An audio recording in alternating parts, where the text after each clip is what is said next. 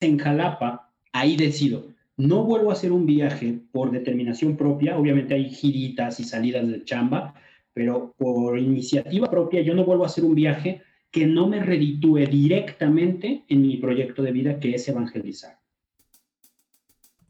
Estás escuchando la segunda temporada de Platicando en Católico, el show en el que de una forma muy casual y rompiendo moldes, platicamos con diferentes actores de carne y hueso de la iglesia de hoy para conocer sus testimonios y lo que están haciendo para avanzar el reino de Dios en la tierra. Bienvenidos.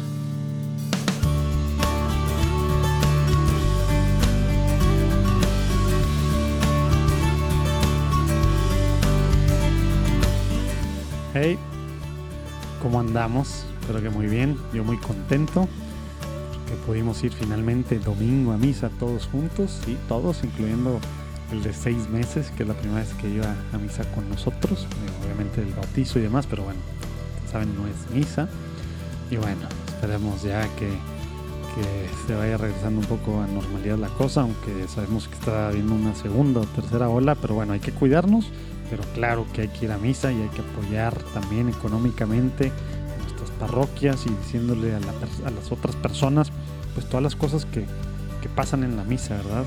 Eh, digo, antes de la misa, perdón, y después de la misa, están cuidando mucho las iglesias, todo el tema de, salud, demasiado, digamos, al final, entre cada misa, limpiando, desinfectando todo, como si fueran, de cuentas aspersiones, haz de cuenta de, de fumigar, así en muchos lados cuidando al principio, al final, mucha distancia, tapabocas, todo, ¿no? Entonces podemos regresar. Es posible que estemos yendo al súper como si nada y, al, y los cines abiertos y restaurantes, ¿y? No, las misas no. hay que regresar, hay que regresar y aparte hay que apoyar, sí, apoyar económicamente a nuestras parroquias, lo necesitan demasiado. Pero bueno, se está acabando el tiempo ordinario. Vamos a irnos preparando también para el viento. Y bueno, ahora les traemos una platicada muy buena que me pude echar con Manu Casten. Con K, Manu Casten. Pone buena la platicada ahí, lo que nos platica, pues bueno, de su, de su infancia, cómo la vivió. Entramos ahí en un tema pues un poco polémico de, del tema de pues, si, si, deben de separarse o no personas pues, casadas, ¿verdad? En el sacramento del matrimonio, en este caso pues, sus papás, ¿verdad? Y ahí nos vamos un poquito por ese lado y luego pues lo que Dios ha estado haciendo en su vida y temas de los peregrinajes y, pues bueno lo que anda ahorita reinventándose también en la pandemia nos platica un poco de eso se pone buena la cosa. Esperemos que disfruten y acuérdense buen momento ahorita de compartir por WhatsApp por cualquier lado en Facebook en Instagram en TikTok lo que sea. Y también hace mucho que no les pido pero bueno ahí también ayuda ponen unas estrellitas, nos ayuda mucho. En donde quiera que escuchen, aunque creo que eso ya nada más quedan pocos en Apple, obviamente, que si estás escuchando en Apple Podcast, pon las estrellitas. Si te gusta, si parece que, si tú piensas que esto le puede ayudar a muchas personas, hazlo. Hace en alguna parte del algoritmo de, Apple Podcast para los top charts. Como ustedes saben, pues normalmente esto aparece semanalmente, al menos en 12 países, aparece esto en el top. Eh, de, estar recibiendo estrellitas, cinco estrellitas, pues ayuda de alguna forma. Y digo, para que más gente conozca Pero bueno, empezamos la platicada, basta de rollos. Nos vemos del otro lado. de lo bendiga.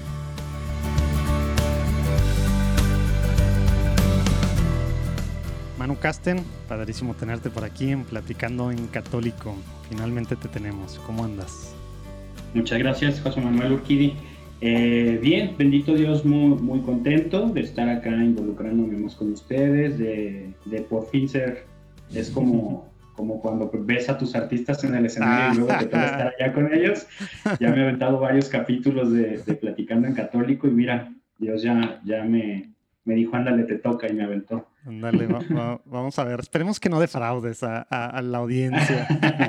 ojalá, ojalá. al menos de lo que, de lo que te, he, investigado, sí parece que puede estar muy interesante esto. Vamos a ver, se van a tener que esperar a, ver cómo va esta platicada. Pero bueno, antes de empezar, si te parece, como es costumbre, con el pie derecho empezamos con una pequeña oracióncita. ¿Cómo ves? Va, que va, me late. Padre, Hijo, Espíritu Santo. Amén.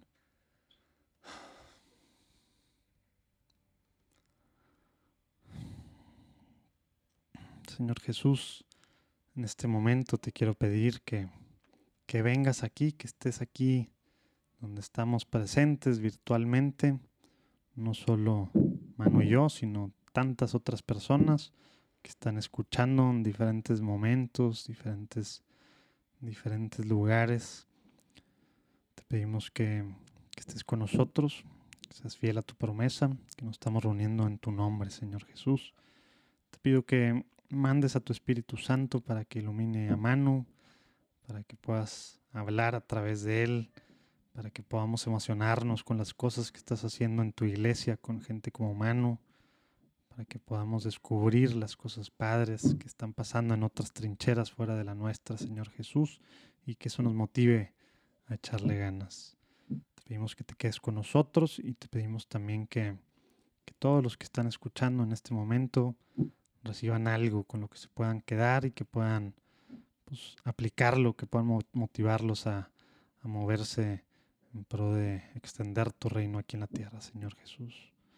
Todo esto te lo quiero pedir también por, por nuestro santo patrono San Juan Diego. Te pedimos en el nombre del Padre, del Hijo y del Espíritu Santo. Amén. Muy bien, mano. A ver, pues platícanos.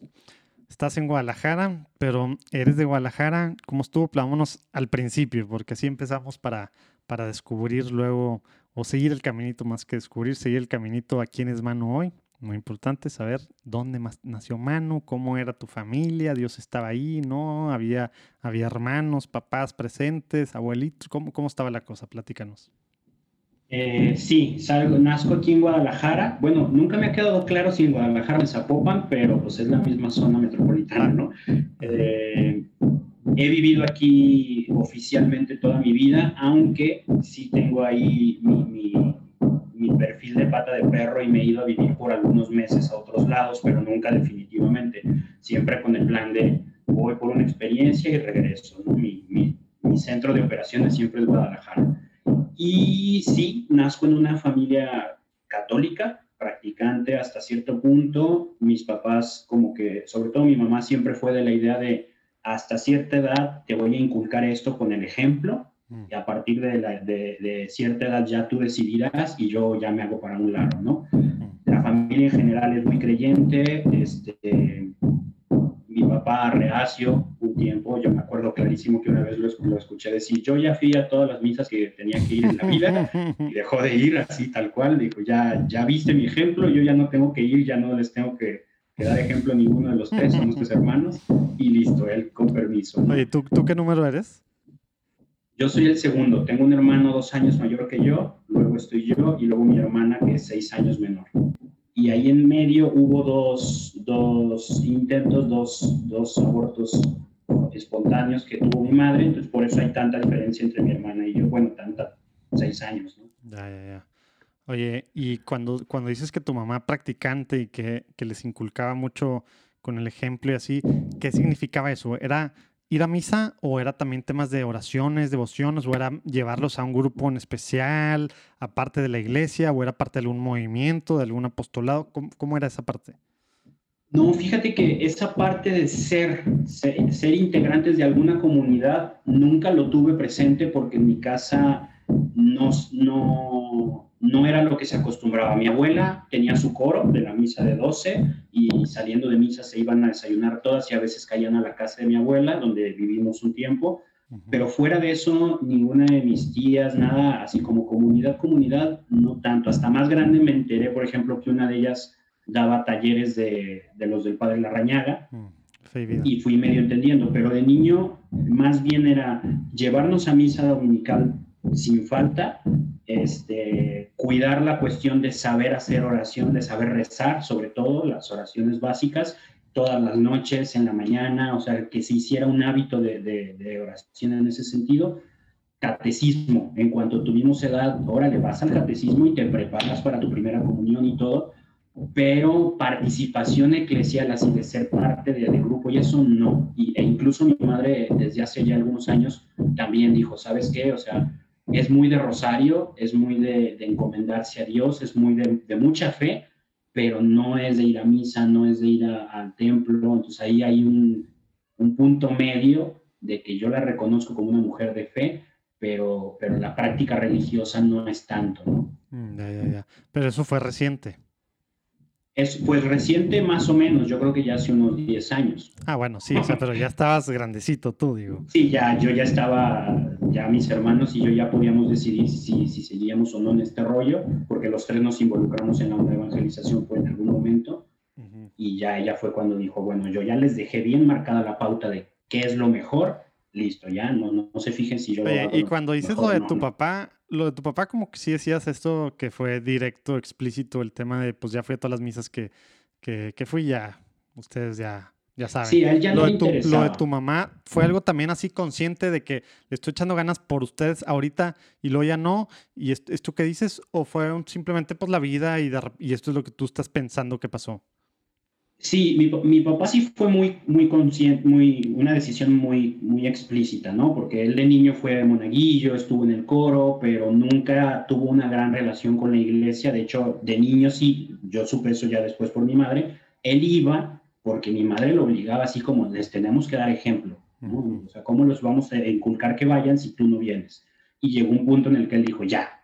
Pero y, y también este, coincidió con que se separaron, con que hubo ahí muchos broncas, entonces ya él dijo, pues, con permiso, ¿no? O sea, esa es una de las cosas que me quito y listo. Mi madre sí fue más como un proceso de vida. Yo lo he platicado un poco con ella y me dice es que, o sea, empezó a haber algunas circunstancias, eh, luego ya sabes, te llenas de trabajo, pues madre soltera, ese es el único día para hacer otras cosas, o varias cosillas que ahí se, se, se unieron, los factores, y listo, pero es con alguien con quien todavía puedo platicar mucho de, de vidas de santos, de cosas, este, de, apoyos espirituales, digo, es muy del rosario, es muy de encomendar a Dios, y su ejemplo, su, su manera de educarnos, para mí hace mucha congruencia con alguien que vive la fe. Mi pleito con ella es, ¿por qué no vives la religiosidad? Pero la fe es muy congruente en cómo nos ha educado, cómo lo vive y cómo lo practica. Ya, ya, ya. Oye, ¿y tú ibas a, ibas a escuela eh, católica, secular? ¿Cómo era esa parte? Eh, prim- eh, primaria y secundaria fue todo secular. Este, y, y ya a finales de la secundaria fue cuando yo me, me- me volví un caos, porque el tercero de secundaria prácticamente la- me la viví yéndome de, de pinta y pasé por gracia de Dios, haciendo acuerdos con los maestros de déjame no venir y te entrego un, un trabajo al final, y mi madre le daba el, el soponcio, pero bueno, así me la, la libré. En la, en la etapa de prepa me involucro en una prepa católica, bueno, de esas católicas. ¿no? Católica de nombre, para los que no están viendo el Ajá, video, está de- haciendo las con, con los dedos, está haciendo así lo de entrecomillado. Entonces me involucro con esa prepa desde tercero de secundaria porque ahí mi hermano hacía campamentos en la pastoral de la, univer- de la prepa. Entonces me invita al campamento, me involucro, me meto a la pastoral, me meto a la prepa, pero a los tres meses digo, no, esto no es lo mío, o sea, la escuela no es lo mío. Hablo con mi madre y digo, oye, me quiero salir. Yo ya no quiero estar viniendo seis horas a, a dedicarle a sentarme a escuchar cosas que no me interesan. Entonces, a partir de ahí yo ya no llevé un ritmo tradicional, común de educación oficial. Me salí, al- intenté hacer la prepa en distintas modalidades, al final la presenté en un solo examen y la carrera fue igual por internet, la maestría la estoy haciendo por internet y, y listo, ¿no? Entonces, nunca fui de colegio, de colegio católico, nunca, y tampoco fui de parroquia. Mi, mi acercamiento con la vida espiritual pastoral fue a través de la, del grupo de campamentos de la escuela. Nunca estuve en una comunidad de parroquia. Ya, ya, ya. Oye, y esto de, de tercero de primaria, de, de secundaria, perdón, de, de irte de pinta, que para los que, los que nos escuchan de otros países, pues es literal irse de, de fiesta o andar ahí echar el rol, como decimos por acá. Eh, pero ¿cuán- ¿cuánto te duró? Y en la prepa, que pues normalmente son los años para la mayoría pues más complejos por muchas situaciones que pasan en nosotros, pero en que nos empezamos a abrir los ojos respecto a lo que pasa en nuestra familia, la realidad, etcétera, etcétera. ¿Cómo, cómo le fue a Manu en esa parte? El tema, decías, antes nos dijiste, pues tema de separación de tus papás, ¿fue como bueno, en estas etapas o no? Y en medio de todo este irte de pinta y todo, ¿cómo estaba esa parte también, pues, pues digamos, con Dios, porque tú dices que empezaste a ir a esta prepa católica, pero al mismo tiempo, pues medio católica, pero pues al final decidiste que no la parte de la escuela, pero al final pues sí había algo de religiosidad. ¿Cómo está toda esa parte mezclada? Que así es la, así es la adolescencia, es un reburujo de mil cosas, ¿no? ¿Cómo, cómo te fue? Fíjate que coincidió, precisamente coincidió con la segunda separación de mis papás, porque se separaron cuando yo tenía como seis años, cuando nació mi hermanita. Vivimos en casa de mis abuelos como dos, tres años. Ahí fue caótico, pleitos, mi papá iba y nos robaba, y drama total de mis tías y de mi madre, y luego mi abuela lo obligaba a devolvernos a nuestra casa en caos, ¿no?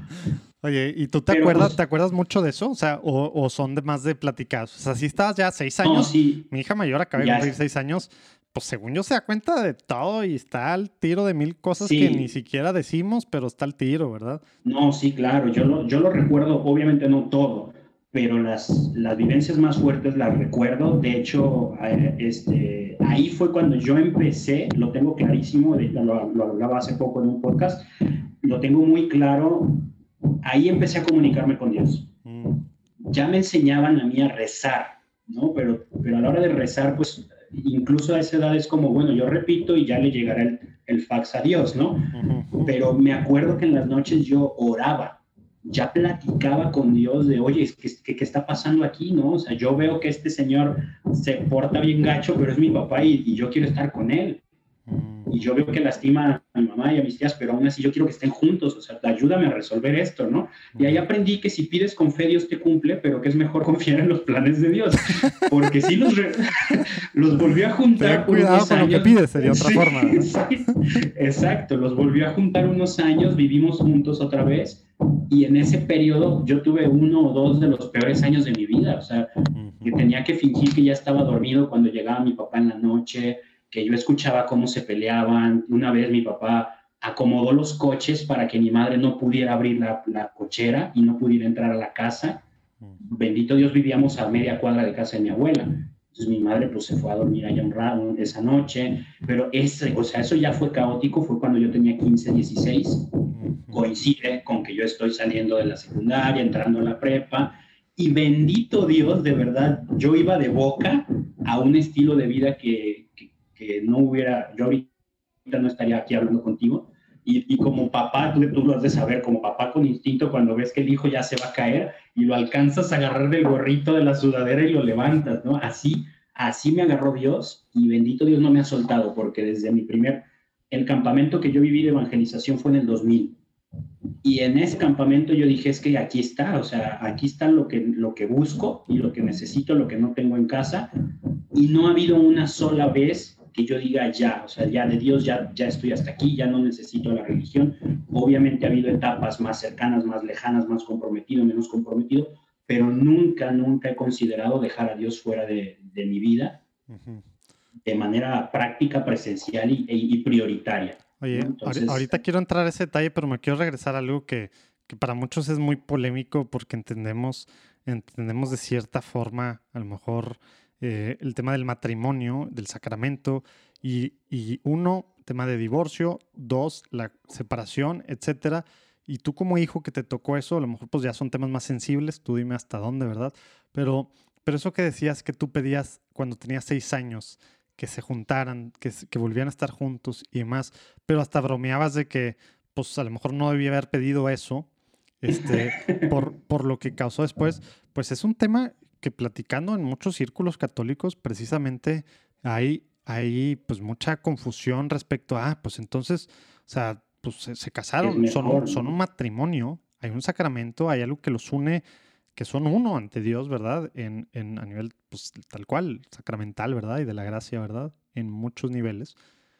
Pero hay otra realidad también eh, física y familiar y, y, de violencia, pues en el menor de los casos, nada más psicológica, ¿verdad? Eh, y, entran estas otras realidades ahí, jugar. ¿Cómo entra eso tú ya ahorita como adulto, pero, pero, pero que viviste eso en tu familia, hijo, hijo de, un, pues de un matrimonio que sufrió esto así? ¿Qué, qué, dices? Eh, me, interesa saber qué, qué, piensas tú al respecto y ahora también pues con tu formación y con todo esto. ¿Qué piensas al respecto de esto? Porque es, ah, entonces quieres que se separen. ¿Quieres que se divorcien?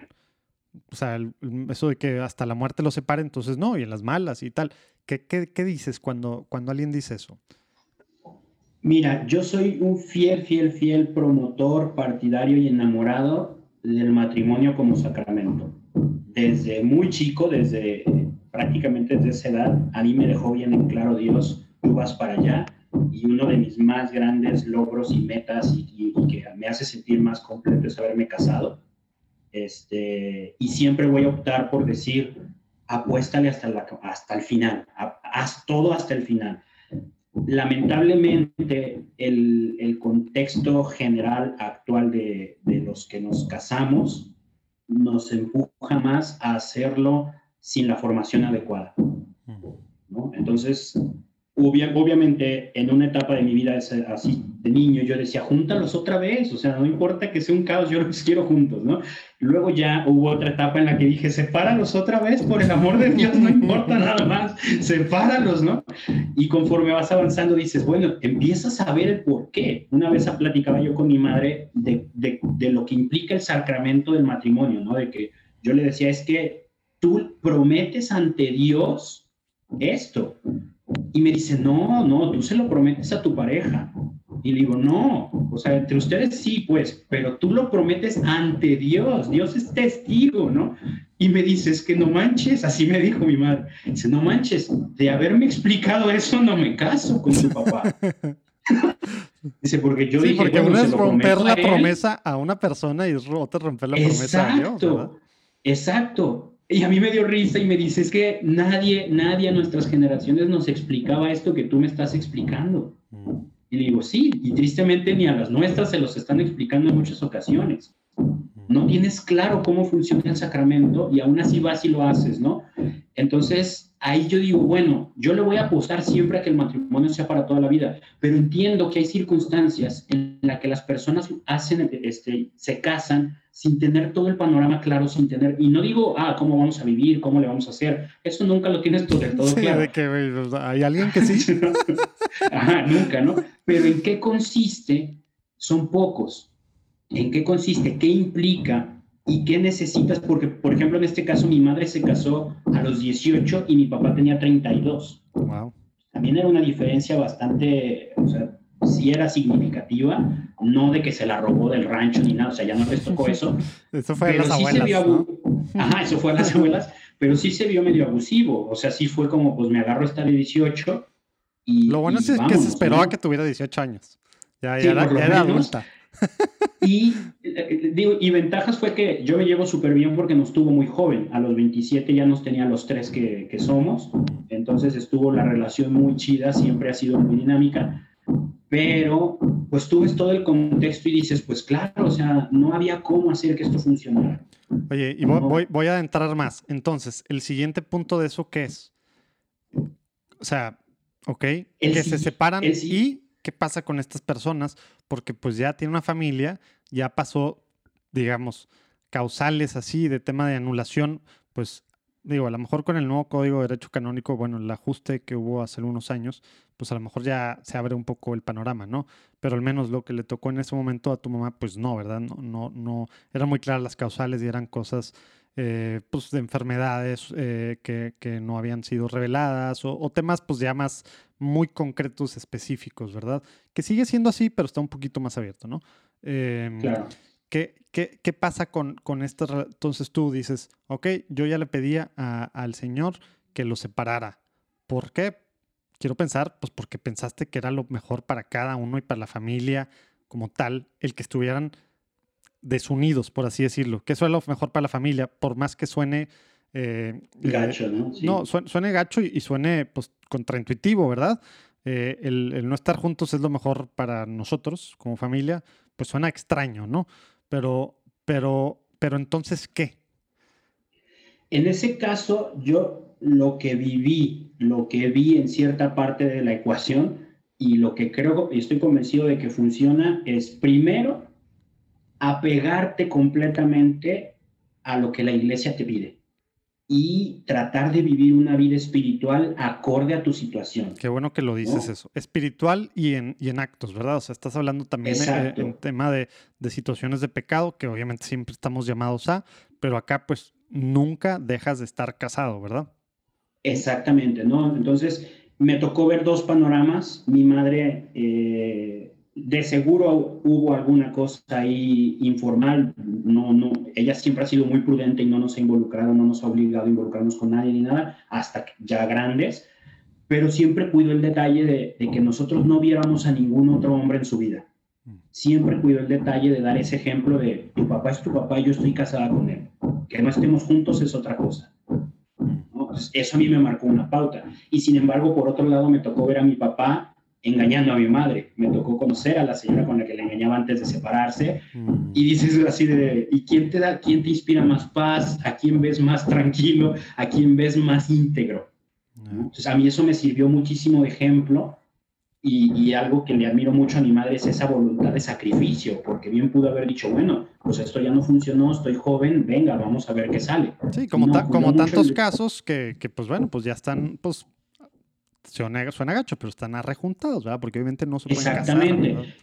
y, y, tristemente yo he sabido de muchos casos que incluso sacerdotes avalan esas actitudes de no, pues tú dale porque estás joven y no te preocupes, Dios lo va a valorar y Dios te lo va pues sí, o sea, de seguro la misericordia de Dios actúa de ciertas maneras que no conocemos, pero si la iglesia nos marca una pauta, yo, yo soy de la idea de que si esa pauta estuviera errónea, nosotros no somos los que vamos a pagar los platos. No, y aparte... Nosotros tratemos de, de acoplarnos porque la sabiduría del magisterio está avalada por dos mil años y algo bueno tiene, pues es lo que nos pide. Y, y, lo que dice cuando le dice, cuando le dice a Pedro que lo que ates en la tierra quedará atado en el, en el cielo y lo que... O sea, no, no dice, no dice, si estás bien, lo que haces se va a atar y lo que no dice eso, ¿verdad?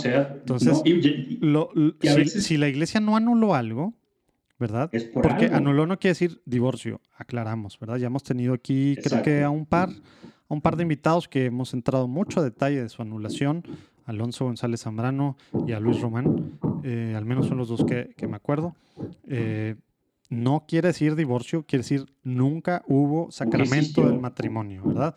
Lo que ves, ves las causas y la iglesia, eso es lo que dictamina, digamos, ¿verdad? Entonces, obviamente no hay pecado de adulterio, etcétera, etcétera, ¿verdad?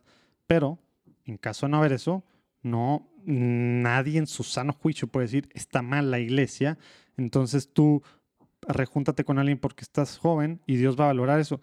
Perdón, pero es un, pecado, es un pecado mortal, ¿verdad? O sea, eh, pero, pero, pero igual a, que si, si tú no estás casado y estás, y estás viviendo con alguien, ¿verdad? Este, eh, aunque, aunque bueno, no es cierto, no, no, no igual. Se me hace que sí el, el grado, porque pues en todo hay grados, ¿verdad? Pues acá estás, estás faltando al sacramento del, del matrimonio, ¿no? Este, no, no sé cómo entra esas cosas, ahí sí ya la economía de la salvación entra a niveles. Sí. Eh, pero, pero lo que sí es, pues, es, pecado, sí o sí. No hay eh, estos padres que puedan estar diciendo eso, pues perdón, pero, pero ellos no tienen la autoridad para decir eso, ¿verdad? Lo único que tiene es la, el tribunal eclesiástico de, pues de, de, tu, de tu arquidiócesis o de la diócesis más cercana, ¿verdad? En la que haya uno, ¿verdad? Y cualquier cosa que se cambie o no se cambie en el Código de Derecho Canónico, etcétera, o sea, tal cual Viene desde mero arriba, ¿verdad? Desde Pedro, ¿verdad? Desde el Papa, ¿verdad? Exacto. En, forma, en forma chusca me, ha tocado a mí darme, así como cacharme imaginándome a Dios volteando a ver a Pedro como, neta, neta, ¿firmaste eso? Sí, pero, o sea, te la dejo pues, porque te lo prometí, ¿no? Exacto. Pero, pero viendo a Dios así como, ay, ay, canijo, ¿no? O sea, ¿cómo se te ocurre eso, pues? Oye, pero y, es que... Y eso lo puedes llevar al nivel que quieras, digo, ya no es el tema aquí. Yo, yo, yo quería simplemente entender a lo que te estaba refiriendo y que la gente entendía que no estabas, que no estás a favor del divorcio, del mal llamado divorcio, y que se vuelvan a casar gente que sigue en el sacramento del matrimonio. Y quería aclarar esa parte que sí, algunos sacerdotes y algunos psicólogos pueden decir, pues sí, lo mejor sí es que se separen porque la integridad física, psicológica eh, de, de, los niños y de la misma pareja pues está en riesgo, es mejor que se separen. Pero eso no es manga ancha a que ya te, te rejuntes con cualquier otra persona, ¿verdad? Hey, interrumpo rápidamente para pedirles su ayuda. Si tienen Instagram, métanse ahorita, vayan a, vayan a Juan Diego Network eh, o en Facebook también. O mándenos un mensaje directo o escríbanos o donde ustedes quieran. Pero estamos buscando gente que colabore en los podcasts que estamos por sacar. Tenemos una formita de Google que le llenas bien fácil. Hay gente que quiere grabar, hay gente que quiere prestar su voz para estos que estamos haciendo ahorita padrísimos. Estamos, tenemos varios ahí proyectos que algunos ya están produciendo estamos grabando en diferentes voces con efectos de, sonido, con toda una historia, todo un script así, padrísimos para enganchar, algunos de ficción, algunos de no ficción, temas de cuentos, temas de todo. También estamos grabando uno en inglés ahorita, que es la historia de, pues digamos, de la migración de un personaje desde Centroamérica hasta Estados Unidos, todas las aventuras que le pasan, todo basado en la doctrina social de la iglesia, ¿verdad? Y, y el narrador, pues bueno, si es gringo, gringo, pero los que hablan inglés, pues la cosa es que sean mexicanos así como nosotros, que yo hablo inglés y pues bueno, tengo un acentote. y así estamos buscando varios personajes. Nos falta ahorita, muy importante, una abuela de pues, tu, arriba de 68 años. Así que las abuelas de ahora no hablan como las abuelitas de los cuentos de antes. Pero bueno, alguna abuela que tenga, pues, que sepa inglés, tenga fuerte acento, no tenga fuerte acento, pero de preferencia voz dulce y demás. Y así estamos buscando diferentes personajes, hombres, mujeres, diferentes edades para los diferentes episodios. Eh, ahí pueden, bueno, es más, ahí abajo vamos a poner el Google Forms, exactamente, ahí vamos a poner Google Forms. Igual hay de cuentos, hay de santos, hay de, pues, de cosas más difíciles de, de hablar, digamos, eh, pero nosotros queremos hablar de esas cosas hay de comedia, hay de lo que tú quieras. Puedes participar, puedes unirte. Hay espacio para voluntarios que quieren dar, pues poner su granito de arena, ser parte de algo así, que este sea su apostolado. Hay espacio para gente que quiere pues empezar a por proyectos, participar en alguna forma. Hay, hay espacio para, para cosas ya más serias, ¿verdad? Que yo quiero que esto pues, sea mi trabajo en un futuro. Bueno, vamos a empezar con proyectitos y vamos calándonos y demás. Y, bueno, también hay espacios para gente que quiere voluntario un rato, pensando en que se puedan abrir puertas para que ellos pues tengan un espacio y puedan poner los, dones que Dios les dio al servicio de evangelizar, de formar, de entretener a católicos. Total, vienen muy muchas cosas padres que estamos pues haciendo, produciendo y tú puedes ser parte de ellas o a lo mejor conoces a alguien que puede ser parte de todo esto. Te invito. Acuérdate, ahí abajo Google Forms o búscanos en Instagram, en Facebook o en cualquier lado. Dios te bendiga. Regresamos a la platicada con Mano. Puede estar separado, pero el, llamado al, celibato, digamos, eh, pues bueno, tú, tú lo entregaste a una persona, no, no, no quiere decir que ya no estar viviendo con esa persona, ya no. Eh, la castidad, ya te liberaste. la castidad, sí, ya estás liberado.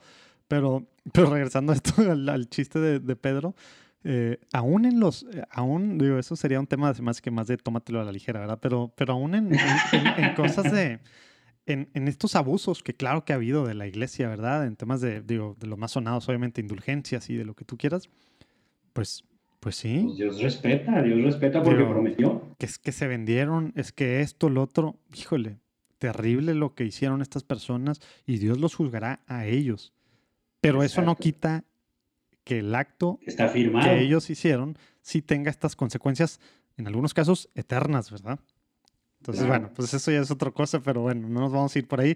Luego, te invitamos a tómatelo a ligera a, debatir estos temas, a, discutir de estos rollos. Pero bueno, entonces, estuvo así, eh, así empezó tu adolescencia, pero dices que algo pasó en este, dijiste campamento, retiro, en el 2000. Eh, Un campamento en el 2000. ¿qué, qué, pasó? ¿Quién te invitó? ¿Cómo estuvo ahí eso? ¿Y cómo eso cambia los próximos 20 años de mano? Mira, mi hermano ya estaba en la prepa, se mete a este, este grupo de pastoral en el que hacen campamentos, la verdad los hacían padrísimos, a mí me enamoró muchísimo la dinamicidad, la creatividad de un campamento.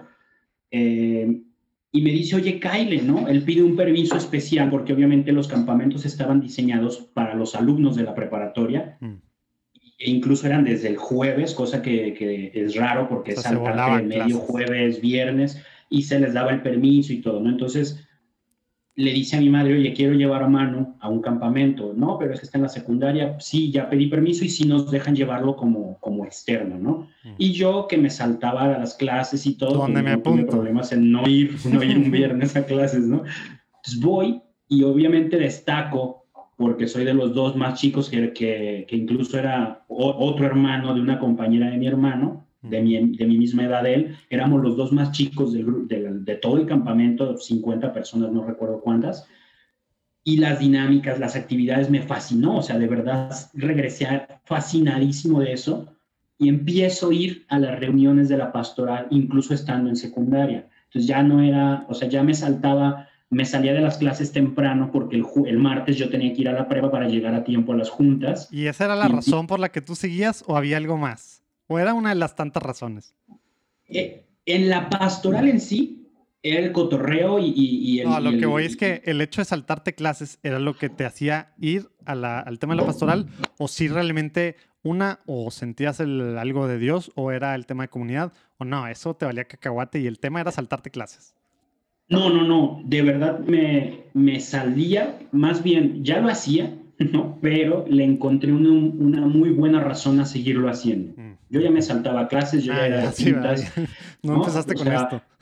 exacto, pero ah, con esto de la pastoral encuentro una excelente razón mm. para, para pertenecer a una comunidad, para encontrar apoyo, para un escape de lo que yo ya estaba viviendo en casa, ¿no? Y a la par, eso está, estuvo muy interesante porque a la par de, de, empezar con las cosas de Dios, empiezo con la música. Desde chiquito yo siempre quise un, de, de, regalo de Navidad una batería y me acuerdo que los seis años de primaria la pedía y nunca llegaba. Hasta el primero de secundaria me llegó la batería. Empiezo con la música, ahí a tocar en eventitos de la secundaria, en fiestitas y eso pero ya cuando, cuando empiezo con lo de los campamentos, también empiezo a tomarme más en serio la música y los integrantes de mi banda, muchos eran de la pastoral. Y estaban, los que no eran de la pastoral aún así estaban ahí en la prepa. Entonces ya yo tenía todo el pretexto para estar acá, tenía a mi novia, tenía que era de la prepa y yo en secundaria, tenía mis amigos de la banda y tenía mi pastoral. Entonces ya a mí la secundaria iba dos días de cinco y los otros era a ver a la novia, Los que nos escuchan en otros países un poco más decentes en, en temas, digamos, de corrupción que, que México, que, que, creo que sí hay muchos en Latinoamérica y bueno, Estados Unidos, que es el segundo país que más nos escuchan, han de estar de que ¿Cómo, Desde, desde secundaria ya se puede hacer estas cosas. Y, y, qué mal, que nos riamos, pero esa fue la realidad que nos tocó en muchos niveles. Sí, sí. De, de que podías pasar haciendo nada y haciendo tal. Sí, tenemos que orar mucho, mucho. Tenemos que orar por nuestro país y por el sistema educativo. Sistema educativo. Luego estamos quejándonos de, de cómo están las cosas. Bueno, pues Manu, es excepcional porque él ahorita está estudiando maestría. ¿No creen que todos los que se volaban clases y nomás iban dos de los cinco, luego siguieron carrera y están estudiando maestría y tantas cosas? La mayoría termina haciendo otras cosas o de políticos, ¿verdad? Ajá, de políticos. Yendo dos días a la semana a trabajar nomás. Hay que orar mucho. sí, sí, sí. Sí, te digo, por eso yo creo que Dios me agarró así del gorrito de la sudadera y levántate, porque yo ya iba lejos, ¿no? Porque aparte, por ejemplo, una de las grandes razones por las que empecé a saltarme clases también era porque yo tenía muchos problemas, conflictos bélicos, físicos, ¿no? Estuve un tiempo metido en, cuestión de pandillas y... Ah, eras de sí, pero no era... Te, tocó, por lo que veo, eres más o menos de mi edad, ¿te tocó la época de Cholo? Sí, claro, Traías tus pantalones jinko así grandotes y tu cadena así colgando. Más o menos, porque. A mí sí, a mí sí me tocó, lo admito, a mí sí me tocó. Creo, gracias a Dios, creo que no hay fotos, o a lo mejor hay uno o dos por ahí, pero lo bueno es que no había redes sociales. sí, no, sí, no, yo estaría también condenado ahí. Sí, sí estuve involucrado, pero te digo, siempre fui niño de casa, entonces nunca fui un cholo inteligente de repente involucrarse, o sea, yo nomás ah. era provocador. Me ah. metí en una de problemones, duré ocho meses en eso, o sea, un ratito en segundo de secundaria. ¿y vas a rayar y todo? Sí, sí, sí, claro. Tenías tu, tenías tu, ¿cómo se llamaba? Tenía mi raya, no me, Pero ¿cómo se llamaba el, tu, tu propio... No me acuerdo, tu firma de, con aerosol, pero ¿cómo se llamaba? Tu nickname, ¿no? Tu, pero no Pero era una tontería, e incluso eso también marcó una, una gran diferencia. Yo estuve en una secundaria de gobierno primero, en, en primero era el mismo ñoño que en primaria, ¿no? Normal, ñoñazo. En segundo, me meto en este rollo, me medio destapo, pero no me meto al 100, entonces no hago alianzas, no genero una jerarquía y nomás soy el odioso, el odioso que a todo el mundo le cayó mal. Y tan es así que, que, en segundo de secundaria dicen, sabes que ya no puedes estar aquí. O te ah. cambias en la tarde o te vas. Y yo en la tarde tenía muchísimos problemas. Entonces mi madre, que hasta tiempo después supe que ella estaba enterada de todo, me cambió a un colegio. Mm. Pero un colegio de esos chavitos patitos, que, que es donde se me facilitó mucho dejar de ir a las clases. Y muchas veces me salía temprano porque yo sabía que iba gente a golpearme a la salida. ¿no? Que era, entonces yo me, pelaba media, media mañana. A ver, ya, que, estás, ya que estás diciendo que eras el odioso así, a ver, ¿qué hacías? O sea, porque pues era chismoso, ah, era... Pero no es de que eras bully. no eras bully. No, no, no, nunca. ¿qué, ¿qué, cosas hacías? A ver, platícanos, sácalo, sácalo. Por ejemplo, algo, yo tenía un amigo muy en común, es un muy buen amigo, pero él era de una pandilla enemiga de todos los, de mi resto de grandes amigos, ah. pero yo me llevaba muy bien con él. Entonces, un día él fue a casa de otro amigo por mi casa y yo le aviso a los de mis, a mis amigos de por ahí, oigan, está este cuate aquí. Entonces le pusieron una así, pero gacho. Y él supo que fui yo y yo siempre lo negué. No, ¿cómo crees que te hubiera traicionado? Claro que no, pero sí lo traicioné por quedar bien con otros de mm. ese tipo de cosas. Mm, pues claro que todas las golpizas que me llegaron a dar me las gané a puño y letra, ¿no? O sea, era odioso realmente. Entonces, me salgo de todo este mundo, pero hay consecuencias. Varios amigos me echan carrilla, me, hacen ahí el bullying de, de, que íbamos a centros comerciales y yo me tenía que ir corriendo porque escuchaba que alguien gritaba, ahí está el casting, y córrele, ¿no? Ni siquiera me volteaba a ver quién era, o sea, córrele porque ya sabes lo que, en qué acababa. Entonces, imagínate en ese contexto, me invitan al campamento y veo que ahí nadie golpea, que ahí nadie amenaza, que, o sea, es un oasis para mí, ¿no? así de, wow, olvídalo, yo aquí quiero estar. Y empieza a crecer lo de la pastoral, lo de la música, y en ese contexto te digo, también conozco una chica que me llama la atención, pues perfecto, me aíslo de todo el resto del mundo, de mi mundo, que era la secundaria, y me empiezo a meter en la prepa.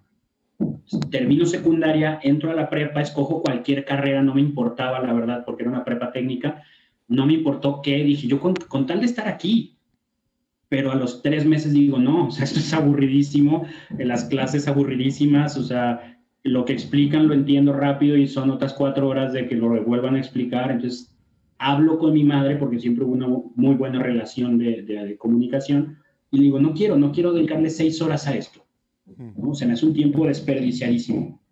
Y me dice, ¿qué quieres hacer? Y yo, pues ser músico. Y se va, te vas a salir de la prepa, pero con dos condiciones. Uno, que le dediques esas seis horas a la música. Y dos, que cuando tengas edad suficiente, hagas la prepa en sistema abierto. Imagínate, eso fue oro para mí, o sea, que mi madre avalara eso. Yo dije, wow, o sea, no. cero, normal, ¿verdad? Cero normal, claro, totalmente.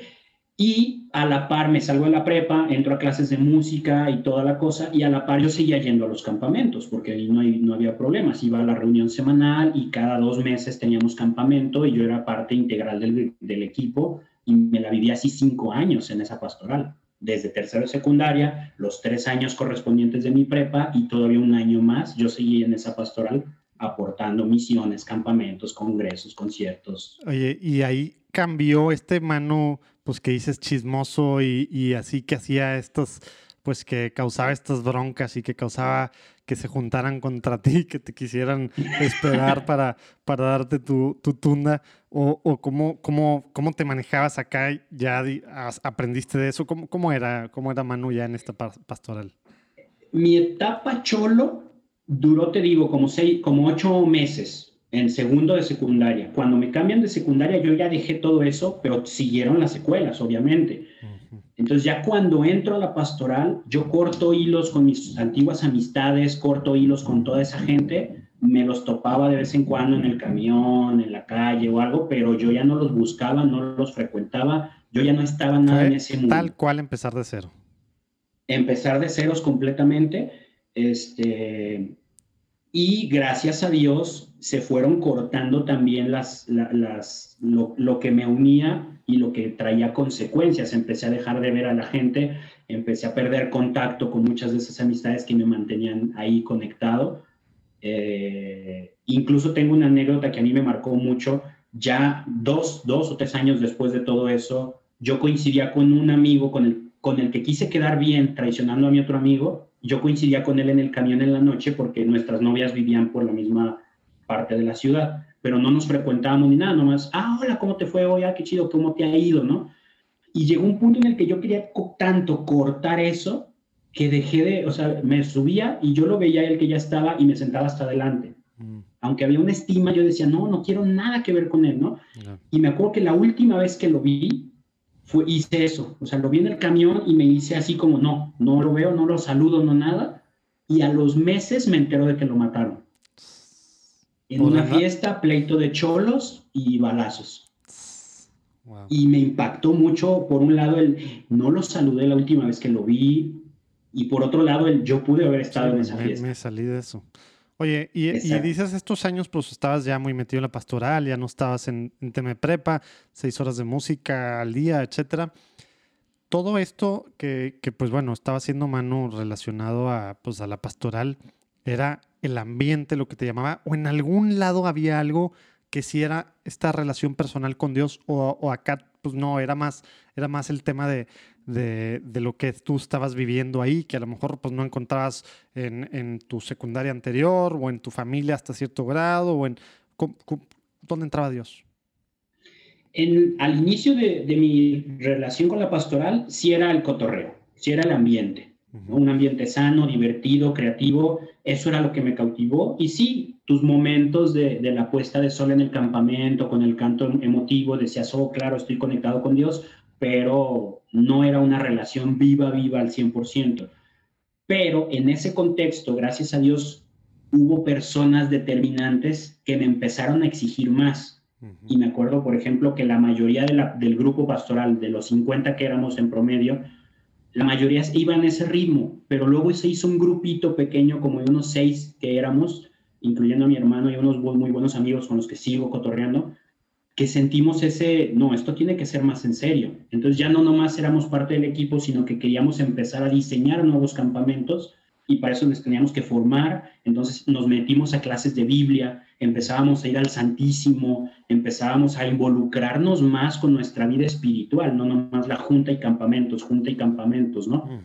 Y ahí es donde empiezo a vivir las clases de Biblia con una maestra extraordinaria y me enamoro de, la formación, me enamoro de que esto sea vivo, de que esto no solo sea el cotorreo de la escuela, sino descubrí que afuera de la escuela también había un mundo gigantesco de, vivir comunidad, de vivir espiritualidad. Y ahí es donde empiezo, eso fue por ahí de los 16, 17, empiezo así de, esto ya va en serio, esto tiene que ser. Tengo un amigo que, que me decía, vente, vámonos, ¿no? Y nos subíamos al, al camión nomás así tomábamos de un punto A a punto B y de regreso y se ponía a predicar. Y a mí eso me impactaba mucho. Decía, es que cómo te atreves a hablar de lo que hablamos en los campamentos en un camión.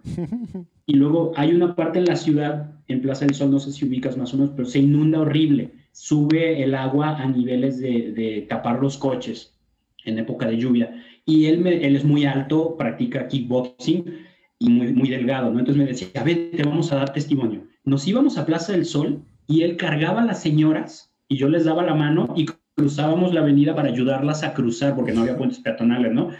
Y yo, así yo fascinado de, este cuate se lo toma muy en serio, ¿no? Entonces para mí fue un gran ejemplo de, esto se tiene que hablar y se tiene que hacer, ¿no? No podemos solo hacer campamentos, tienes que hablarlo en todo momento y hacer, aunque no hables. Eso fue muy determinante para empezar a adentrarme más a, y yo veía que él tenía una relación con Dios viva, entonces eso para mí fue un, yo tengo que hacer eso, quiero hacer eso. Y ahí empezó el caminito a, a forjarse de, de, hacer esto de verdad. Oye, y, y, al mismo tiempo, ¿cumpliste lo que quedaste con tu mamá o no? Cuanto a la música. Sí, sí, de hecho me metí a clases en la escuela donde estaba, terminé como maestro. Este, para hacer la prepa abierta me pedían tener 17 o 18, no me acuerdo y meses antes de que, de que, no, recién cumplí la edad que me pedían, mi madre ni me tuvo que decir. Yo estaba enfocadísimo en la música y en esa etapa también en, en, la, en la, interiorización de, de ubicarte como, como, como misionero, como hijo de Dios, como alguien hecho a imagen y semejanza, ahí dije, es que yo no puedo solo ser músico, necesito saber de más cosas, ¿no? O sea, yo no puedo irme al camión y de hablar de, de, las notas musicales y de los ritmos de batería, ¿no?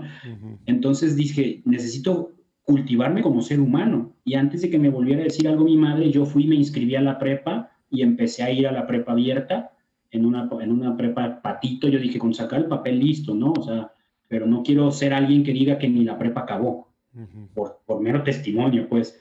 Y ya con el tiempo, esa escuela en la que yo estuve siempre en la pastoral, el director era mi, mi padrino de confirmación. Entonces me dice, vente acá, yo te doy una beca para que este, entres a esta escuela de mucho mejor nivel académico y salgas con tu prepa mejor ranqueada, ¿no? Pues me cambio acá por cuestiones de trabajo, la prepa ahora era en la noche y yo trabajaba tocando en bares y cosas así, entonces ya no pude acabar la prepa ahí y al final decidí hacerla en el examen Ceneval, ¿no? La presento en un examen y listo, vámonos. Pero eh, la música seguí 100%, dedicándole todo el tiempo ahí, formación pastoral y saco la, saco la prepa en ese sentido. Oye, ¿y, ¿y, qué fue pasando entonces después? Digo, te empezaste a tomar más en serio el tema de formación, dices, tema de Biblia, conocer más de tu fe, la parte espiritual, con, pues bueno, tal cual platicaste ahorita horas santas y demás, eh, estabas dándole al tema de la música. Luego ya, digamos, va llegando la, la juventud, van pasando estos años de adolescencia y qué, hacia dónde te vas encaminando. Empiezas tú a ver, viste algo de tu vocación, viste algo de qué, qué seguía para ti, hacia dónde, cómo estuvo esa parte. Sí, hubo un momento en el que este grupo, que te digo que se hizo muy bonito, ¿no? De seis amigos, el mismo coordinador de la pastoral como que nos vio a un vínculo especial. Entonces desarrolla ya no nomás el campamento Querigma, Éxodo, los, los normales que teníamos, desarrolla un retiro que se llamaba Sendero de Mar, y una escuela de servidores de Cristo. Tú tenías que tomar el curso, que eran varios sábados, para poder asistir al retiro en la playa, un campamento en la playa, para, así, para tomar una decisión, un compromiso de ser servidor de Cristo. En ese proceso nos involucra mucho en la, en la preparación y todo como para darnos alas. Vivo el retiro y ahí es determinante, ahí así determinante, me acuerdo en una puesta de sol en la playa, y escucho, escucho el llamado de Dios, ¿no? O sea, casi, casi quítate las sandalias y escúchame, ¿no? Ponme atención. Entonces estábamos todos ahí, clásico, te digo que tocas la canción emotiva, todo el mundo llorando y todo, pero como que se abre un vórtice ahí espacial y yo escucho a Dios diciéndome, esto que estás haciendo, música y evangelización, quiero que lo hagas para mí. Porque hasta ese punto yo era feliz con la música y era feliz con la evangelización, pero eran dos mundos aparte. Bares, yo no los mezclaba. y pastoral. Exacto, tocadas, mi banda, mis hermanos de, de, aventuras, cafés, bares, fiestas, festivales, y acá pastoral, misiones, campamentos, pero no se tocaban. Se conocían, a veces la banda iba a un campamento y así, los de la pastoral iban a las tocadas, pero eran punto y aparte. Entonces, en ese retiro, en, ese campamento en la playa, escucho a Dios y me dice, júntalos, mm. ¿no? Quiero que los juntes.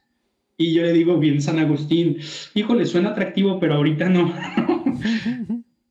¿Por qué? Porque para mí mi referencia como música católica era Martín Valverde con su guitarra, muy bueno, siempre lo he admirado, pero yo era baterista, a mí no me llamaba la atención Martín Valverde con su guitarra, o un coro que se llamaba Jaire, muy bonito, muy, muy lindo, pero era un coro, ¿no?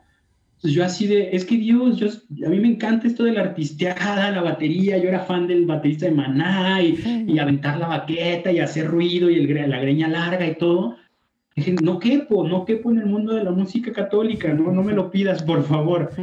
Y eso fue cuando tenía 16. Cuando tengo 18, ya crezco en mi proceso de formación y todo, pero sigo con mis dos munditos en paralelo. Me invitan a un concierto de Martín Valverde como staff, un concierto grandísimo que él dio con 20 músicos en el escenario de varios países del mundo y el coordinador lo, lo, organizaron una comunidad de campamentos, otra que no era la mía, y el coordinador me habla, oye Manu, necesito un chavo que me ayude en staff porque uno se me enfermó yo, ah, pues sí, yo le entro, ¿no? Se me hizo súper providencial desde el primer momento, porque esa comunidad es gigantesca. Se les enferma uno, pues invitas a otro y ya. Y el coordinador ni siquiera éramos tan amigos, pero me habló a mí, o sea, fue él, el que venga el de staff. Me toca montar los instrumentos, los atriles, conocer a la banda, platicar con todos ellos, platicar con los representantes de Martín. En esa época todavía tenía su disquera. O sea, yo fascinado de todo ese mundo, no me animé a hablar con Martín, se me hizo demasiado, pero con todo el mundo hablé. Fue el día de montaje y el día de concierto, ¿no? Y en medio del concierto tocaron una canción con un arreglo hermosísimo en tango, con una letra muy picosita, o sea, no era nadie tema como yo ni nada, o sea, era algo crítico, una letra muy crítica con la iglesia. Y en medio del concierto, así yo abajo del escenario viendo todo, escuchando, y me acuerdo clarísimo, dije, sí, como si la plática hubiera continuado, no acá tipo plática de WhatsApp que escribes un día y, ¿no? Así, así volteo y digo, sí, si se puede hacer este tipo de música y hablar de este tipo de cosas, sí le entro. Y a partir de ahí fue determinante. Al día siguiente hablo con mi banda, que ya, no, ya teníamos ciertos contactos con, contactos con algunas disqueras, y les digo, ¿saben que Yo no sigo, yo voy a hacer música católica. Y, ahora, pues, y ahora esa banda se llama, y está en todos lados, y está en top Ah, sí, ¿no? Se llama los, los Beatles, ¿no? Soy el baterista de los Beatles. no, se, lastimosamente coincidió con que se, otro amigo de ahí se salió, mi hermano ya no quiso continuar, uno de ellos nunca jamás volvió a agarrar un instrumento, así dice, si no es con mis hermanos no vuelvo a tocar. Y digo, pues ni modo, o sea, parte de la vida. ¿Y tú qué hiciste? Pero ahí yo tomé la... Sí, yo dije, yo a partir de aquí me enfoco en hacer música católica. ¿Y qué, qué significaba eso? Y ya después armamos un grupo. Pues significaba dejar ciertos trabajos, significaba dejar otro círculo de amistades nuevamente, volver a empezar ¿no? Dejar de frecuentar, porque de verdad eran mis hermanos, nos veíamos cinco días a la semana, aparte de las tocadas, o sea, los tres días de ensayos, los demás días era ir a cotorreza, los cinco estábamos en la prepa, coincidimos los cinco en esa época, entonces terminaban clases, nos veíamos, nos íbamos en un mismo coche a una casa, un empresario nos había puesto una casa para ensayar ahí o para que hiciéramos lo que quisiéramos, nos íbamos a nuestra casa de la banda, a jugar, a grabar videos tipo yacas, andar por la ciudad en, la camioneta, hacer bromas, hacer retos. O sea, era 24 horas, 5 días a la semana estar juntos. Tomo esta decisión, se ofenden, hay pleito, hay decisiones drásticas de otros y es volver a empezar, ¿no? O sea, salte y métete más en tu círculo de evangelización, en tus amistades de este cotorreo y comprométete. Entonces, coincide con que me salgo también por esas fechas de mi, de mi grupo de pastoral, porque ya me queda chico el proyecto, y me invitan a un nuevo equipo de, de, campamentos donde ya puedo yo plasmar ideas propias, diseñar campamentos, diseñar desafíos, y ya no, ya no depende de una institución con la que yo ya empezaba a tener ciertos roces. Mm. Porque yo lo hablé clarísimo con el padre, el director de la escuela.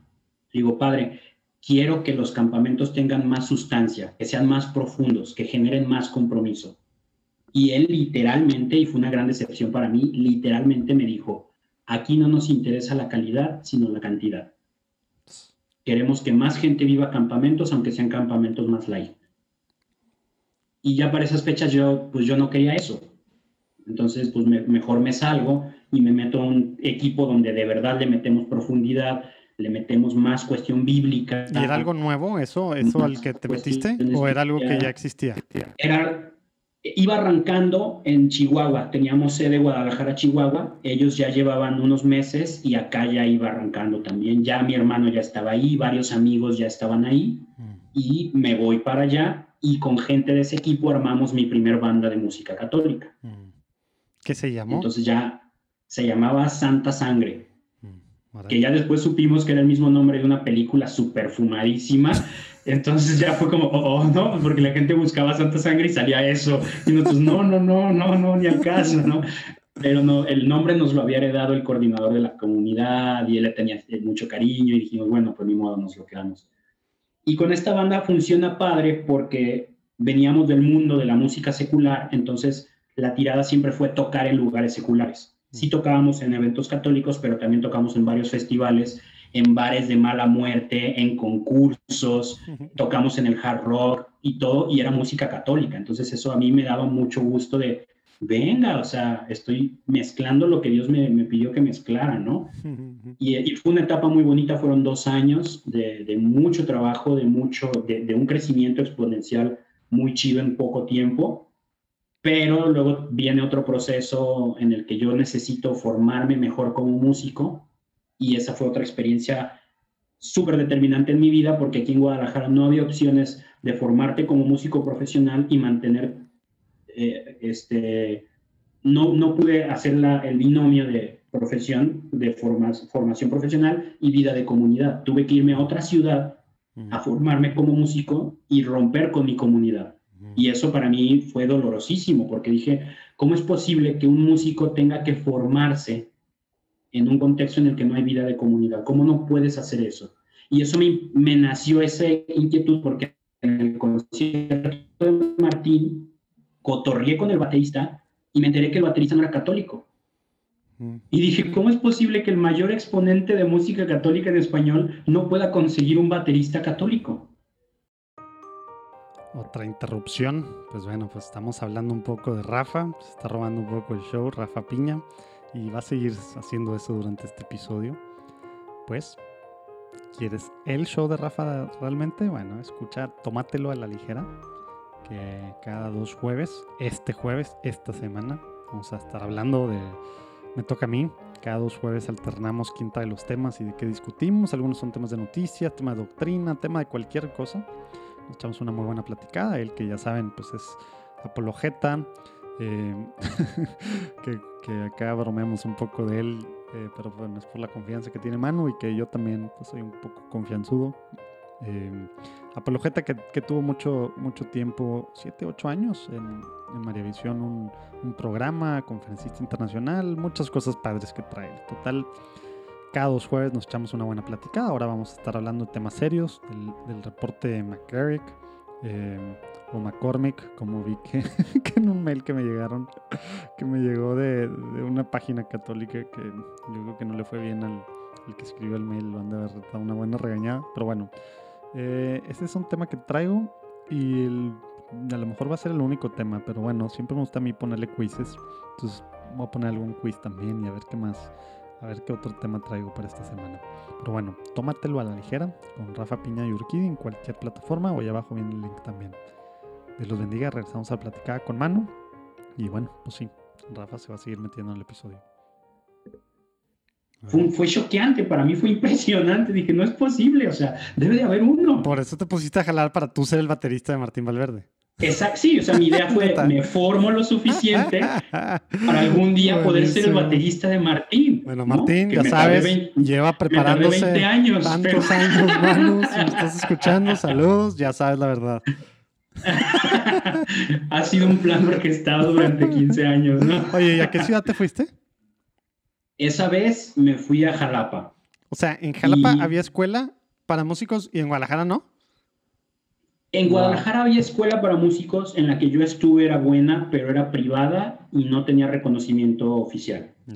Entonces, eh, y yo ya estaba de maestro en esa escuela, entonces dije, pues ya no hay mucho más, ¿no? Que sí había, después me di cuenta de que yo no, era, no sabía nada realmente, pero en ese momento yo me sentí súper limitado. Estaba la escuela de la UDG, pero es música clásica y yo era baterista, dije, no, o sea, no, no, no me va. sirve, no me interesa y ya, no había muchas más opciones. Y Jalapa tenía un programa, la escuela, el conservatorio es el mejor de México, y mi tirada fue esa. Yo dije, me voy cuatro años a estudiar a Jalapa y, y regreso siendo un, chi, un, chingón, ¿no?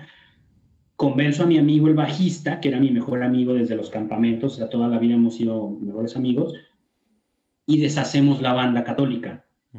Entonces nos vamos con la idea de estar cuatro años, pero justo una semana antes de irnos, un amigo que tiene un instituto de jazz y fomenta mucho el jazz aquí en Guadalajara, nos dice, oigan, en... ah, no es cierto, el plan era irnos a Morelia, pero no, faltaba tiempo para que empezara el curso, y nos dice, en Jalapa hay un curso, un diplomado de jazz de seis meses. Y dijimos, queda perfecto, nos vamos al diplomado de jazz y de ahí nos pasamos a la carrera en Morelia. Nos fuimos a Jalapa, estuvimos nueve meses porque cambiaron las fechas y todo, Estuvimos allá nueve meses y ya, ya no nos gustó la idea de irnos a Morelia y nos regresamos a Guadalajara, pero bueno, con un diplomado de jazz de seis meses de una de las mejores escuelas del país. Mm. Entonces, en Jalapa, en esa etapa dijimos, algo tenemos que hacer para cre crear un puente para que los músicos católicos puedan formarse y no perder su vida de comunidad. Porque en Jalapa tú vas a la misa de una, de doce, en la catedral y está medio vacía. Mm. Y convivimos con un círculo en el que pasaban el cigarro de marihuana y, él y yo, no, gracias, no le entramos, ¿no? Y todos te ven raro. Y, el, y los domingos era de pedir permiso en el trabajo para ir a misa una hora. Y todos te ven raro de, güey, neta, yo, sí, o sea, dame chance, te la repongo si quieres, lo que sea, pero tengo que ir a misa, ¿no? Y de verdad era él y yo, nos tenemos tú y yo, nadie más. Eso también fue una vivencia bien fuerte de no podemos hacer eso y, veíamos que los músicos católicos que querían tomárselo en serio dejaban su vida de comunidad por meterse a la escuela y terminaban alejándose de eso. Entonces te quedas sin músicos católicos y los que se quedan no tienen formación. Decíamos, no, qué horrible. Eso que, o sea, eso lo tenías tú en tu mente, en tu corazón, te estaba pues viendo, estabas viendo la necesidad y qué, qué haces con eso. Regreso, regreso de Jalapa con una inquietud nueva de decir, necesito comunicar todo esto, necesito empezar a hablar de estas vivencias. Siempre se me ha dado esto de comunicar, a mí me cayó de perlas que existiera YouTube y todo eso. Desde mi primer viaje, que fue irme a vivir a Chihuahua seis meses, en el 2005, 2006, perdón, escribía mis reseñas, ¿no? mis bitácoras del viaje y las mandaba por email y jajaja, ay, qué chistoso que te pasó eso y deberías de escribir un libro y bla, bla, bla. Incluso una vez me propusieron hacer un cortometraje de mi vida, ¿no? De esas anécdotas. En Jalapa ya existe YouTube, entonces grabábamos nuestras bitácoras del capitán y compartíamos, ¿no? Pues que ahora estábamos cantando en la calle y nos agarró la lluvia, miren, encontramos este puesto de siete tacos por 10 pesos y, tarugadas, meras tarugadas, ¿no?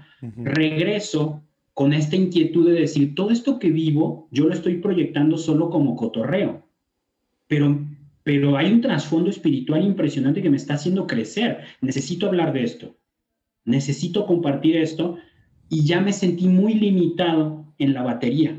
Mm. Dije, es que de aquí a que lo intenté con esa banda, lo intenté, yo les decía, hablemos de esto, y yo no escribía canciones, ¿no? Entonces yo les decía, hay que componer de esto y no me cachaban la idea y, no, es que yo no, no entiendo por qué, por qué es importante, bla, bla, bla. Entonces regreso de Jalapa y digo, yo ya no puedo seguir siendo, haciendo música católica solo como baterista. Me meto a empezar a escribir en formato canción, aprender a, aprender a cantar, me compro un instrumento de allá de Veracruz que se llama jarana para aprender a tocar. Y, y dije, es que tengo que empezar a, a aprender a hacer el de enfrente. No por el reconocimiento, sino por la conexión con la gente, porque Dios me está regalando un montón de vivencias de las que necesito hablar.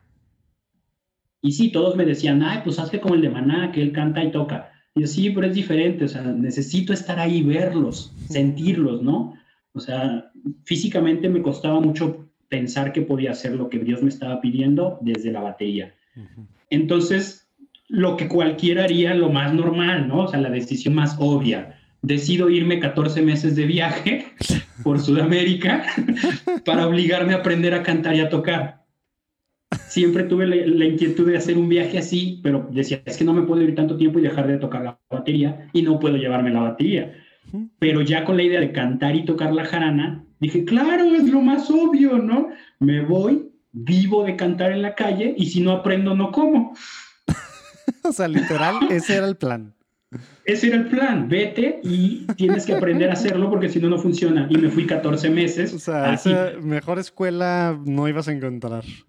Oye, y entonces eh, te fuiste los 14 meses y...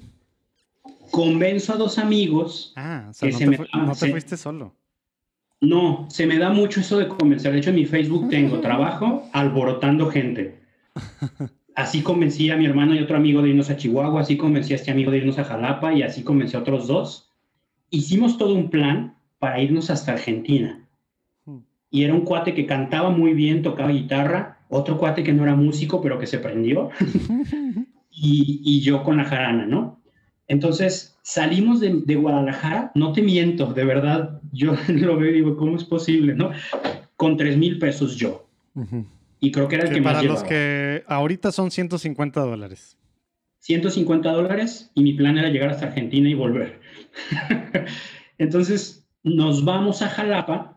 Uno, el amigo este que tocaba guitarra, lo conocí en Jalapa, trabajábamos juntos en un, en un restaurante y lo comencé a irse a Guadalajara a vivir, a estudiar música. Imagínate lo inverosímil de mi vida. Yo lo conozco a él porque me voy a Jalapa a estudiar música y cuando me voy a regresar lo convenzo y dice a Guadalajara a estudiar música. y llegó a mi casa, vivió en mi casa como un año y en eso, literal, un día, oye, ¿no se te antoja viajar? Sí, ¿a dónde nos vamos? A Sudamérica. Vámonos. ¿Cuándo? En tres, cuatro meses. Venga, convencimos al otro. Y así empieza. Jalapa, Oaxaca, Tabasco, Chiapas, Quintana Roo, todo sur de México nos aventamos como tres meses Luego nos fuimos a Centroamérica, pasamos por, este, por El Salvador un día nomás, eh, Nicaragua, llegamos a Costa Rica y en Costa Rica todo siempre callejeando, tocando en autobuses, en mercados, en semáforos, así, ¿no? Hubo veces que nos fue muy mal, en Oaxaca cambiamos ropa por comida porque no teníamos dónde qué comer ni nada. Este, llegamos a una parroquia a ver si nos dejaban dormir ahí porque no teníamos dónde. Este, habíamos comprado una casa de campaña y uno de ellos, de, mis amigos, se, les se le olvidó en otra ciudad y nos quedamos en casa de campaña, dormíamos en la, así en la arena, pagábamos un, lugar de hostal para que uno durmiera ahí con las mochilas y los otros dos afuera, o sea, de verdad, así de, gacho, gacho, pero divertido, ¿no? Una gran experiencia. La juventud. Sí, no, no, ni loco, ¿no? Y total, este, no llegamos a Argentina, llegamos a Colombia, porque en Costa Rica nos consiguieron una audición en un pero, Pero estás diciendo mal el, nombre del país. ¿Cómo se dice? ¿Cómo, Lo, ¿cómo lo dicen los ticos? La... ¿Cómo, dicen la R? Ah, Costa Rica. no, Costa, Rica. sí, sí, claro. Costa Rica. Pura vida. Saludos a los que nos escuchan de, de Costa Rica. Más. Maes, pura vida. Saludos a los maes, exacto. Este, sí, entonces nos va muy bien ahí. Imagínate cómo veníamos, que nos consiguen la audición, este, tocamos en lo que una banda descansaba y nosotros así de, no, pues cuánto le pedimos, que no sé qué, ¿no? Porque solo habíamos tenido una tocada pagada en Chiapas y nos dieron 100 pesos, 100 pesos para cada uno. O sea, 5 dólares para cada uno. Para 5 dólares para cada uno y entonces nosotros acá negociando, no, pues hay que pedirle unos, unos 15 dólares para cada uno, ¿no? Sí, sí, sí, algo así, ¿no? Entonces llega el dueño, oye, tocan padrísimo todo, les voy a dar 60 dólares más la cena. No, pues nosotros nos sentíamos soñados, ¿no? ¡Wow! 60 dólares más la cena porque cocinaba muy rico pero nos ofreció 60 dólares para cada uno. Ya para eso fue, ¿qué? ¿Para cada uno? O sea, estábamos pensando en pedirte 45 para todos, ¿no? Entonces, eso fue creo que un martes y nos dice, vénganse el miércoles y les pago eso y ya tocan toda la noche. Perfecto. La misma banda nos puso al bajista y nos puso al, al percusionista acompáñenlos ahí. Nosotros tocando son jarocho con un bajista argentino de 70 años y un baterista brasileño que nunca había escuchado nada mexicano, pero ahí le dábamos, ¿no? Y se armaba la fiesta. Entonces nos dice, vénganse el viernes, vénganse el miércoles, vénganse el viernes. Nos quedamos ahí tres semanas y estábamos haciendo coach surfing en una, con una familia y ya tres semanas y ellos así de súper lindos de pues quédense, no, no pasó nada. Y ya le dijimos, nos dice, quédense toda la temporada. Toda la temporada aquí yo les doy chamba y, le, y él tenía, era, dueño de unos bungalows. Entonces nos dice, les doy uno, no me lo pagan. No, pues súper llamativo, ¿no? Entonces le dijimos, es que sabes que el plan era ir hasta Argentina y quedarnos en Costa Rica, se nos hace muy corto el plan, ¿no? Entonces dice, bueno, faltan dos meses para la temporada alta. De regreso. Ajá, sí, le dijimos, danos chance de bajar poquito y volvemos aquí cuando empiece temporada alta. Ah, perfecto, apalabradísimo. Pasamos por Panamá, nos fue de la fregadísima. Bajamos a Colombia. En Colombia nos va muy bien, conocemos gente muy bonita, hacemos misión. Contactamos un padre, Ana, nos vamos en la lancha y a, celebrar misa en una, le cantábamos la misa nosotros, luego otra isla, otra isla, mm. y él nos consiguió en el mejor restaurante de Cartagena, así fotos de famosos y todo, una comida al día gratis y nos consiguió estar en un hotel gratis, ¿no? Entonces ya estábamos atrapados porque ahí en Cartagena descubrimos que, que, la música callejera te da para dos de las tres necesidades básicas de un viajero, que es hospedaje, comida y transporte. Nos daba para dos, podíamos pagar buen hospedaje y buena comida, pero no podíamos salir de ahí, no nos ajustaba para irnos. Entonces, hasta que conseguimos esta ayuda del padre que nos consigue una comida gratis al día y el hospedaje gratuito, pudimos ahorrar para volver a Costa Rica, ya ni le intentamos bajar más, o sea, regrésate a Costa Rica y ahí nos quedamos siete meses, ya con una chambotota, súper bien pagados. Yo conseguí trabajo de maestro de batería en una escuela, trabajaba como baterista de otra banda y empezamos a sacar un montón de chamba que ya no nos queríamos ir, o sea, de verdad ganando un dineral, un dineral en dólares, hasta que se acabó la temporada y, y dijimos, pues ya no, hay que volver, ¿no? ¿Y Pero... toda esa parte siempre súper pegados todavía a Dios o Dios fue desapareciendo de repente? Yo, como, como te decía al inicio, yo siempre con Dios como prioridad, pero, por ejemplo, es un, eh, donde vivíamos en un pueblito súper chiquito, entonces había una misa a la semana y justo coincidía con, con que nos daban trabajo el domingo. Entonces, pues yo no podía dejar abajo, según yo, no podía dejar abajo a mis amigos para ir a misa, entonces fueron siete meses que, que casi no iba a misa, había una, una misa entre semana cada 15 días, entonces iba a esa, pero, pero fue de esas etapas de, pues le relajo poquito a, mi, a mis exigencias espirituales, pero con el remordimiento, con ese remordimiento de esto no está chido. Y luego llegaban los dólares. Bueno, sí está chido, pero no está tan chido. ¿no? Oye. Regreso. ¿eh? No, entonces. Se termina esta etapa de siete meses, regreso a Guadalajara con una sede impresionante de comunidad. Dije, sí, estuvo padrísima esta experiencia, pero no puedo, no puedo vivir sin comunidad, no puedo vivir sin esto, ¿no? Le hablo a un amigo y digo, oye, necesito algo, que así como si fuera mi dealer de drogas, oye, estoy abstemio y necesito algo, tráemelo, ¿no? Le digo, necesito una comunidad, necesito pertenecer a algo. Entonces me invita a su comunidad parroquial, por primera vez me meto en una comunidad de parroquia que yo les me daban comezón, ¿no? Así, esta estructura cuadrada de la mayoría.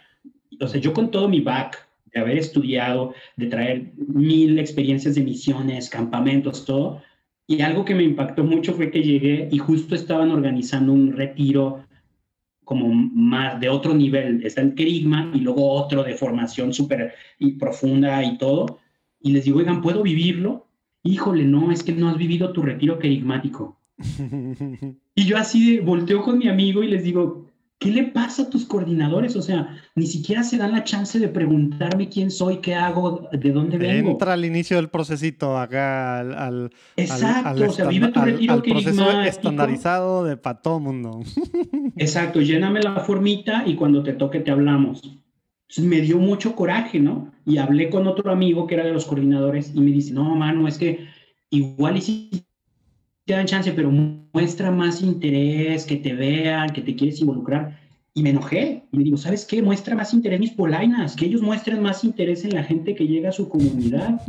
digo, no, no puede funcionar así la, una comunidad de jóvenes cristianos. Le digo, no saben, yo me dejé llevar por mi alzadez, pero bueno, tenía la confianza con ellos, que eran mis amigos.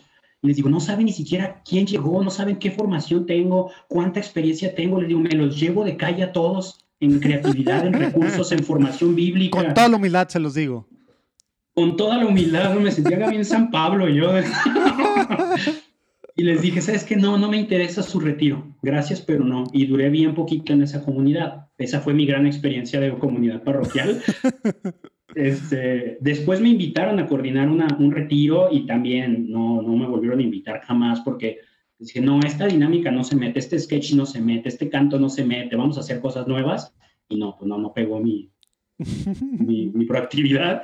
Pero bendito Dios, en esa comunidad conocí a la que ahora es mi esposa. Entonces, mm. por algo pasé por ahí. Sí, sí, sí sacaste lo mejor, ¿no? Sí, sí, yo llegué y me llevé lo, me llevé lo bueno y con permiso, ¿no? y, luego, o sea, este ¿encontraste una comunidad o, o seguiste buscando así a ver dónde y picando por aquí y por allá? ¿O cómo fue esa parte o cómo ha sido esa parte? Hubo un ratote en que nada, o sea, estaba ahí medio cotorreaba con esa gente, me involucré, hice buenas amistades, pero no, no hice clic con la comunidad en sí y no tenía otra. Pero ya me involucré de nuevo en este mundo católico después de 14 meses de nada.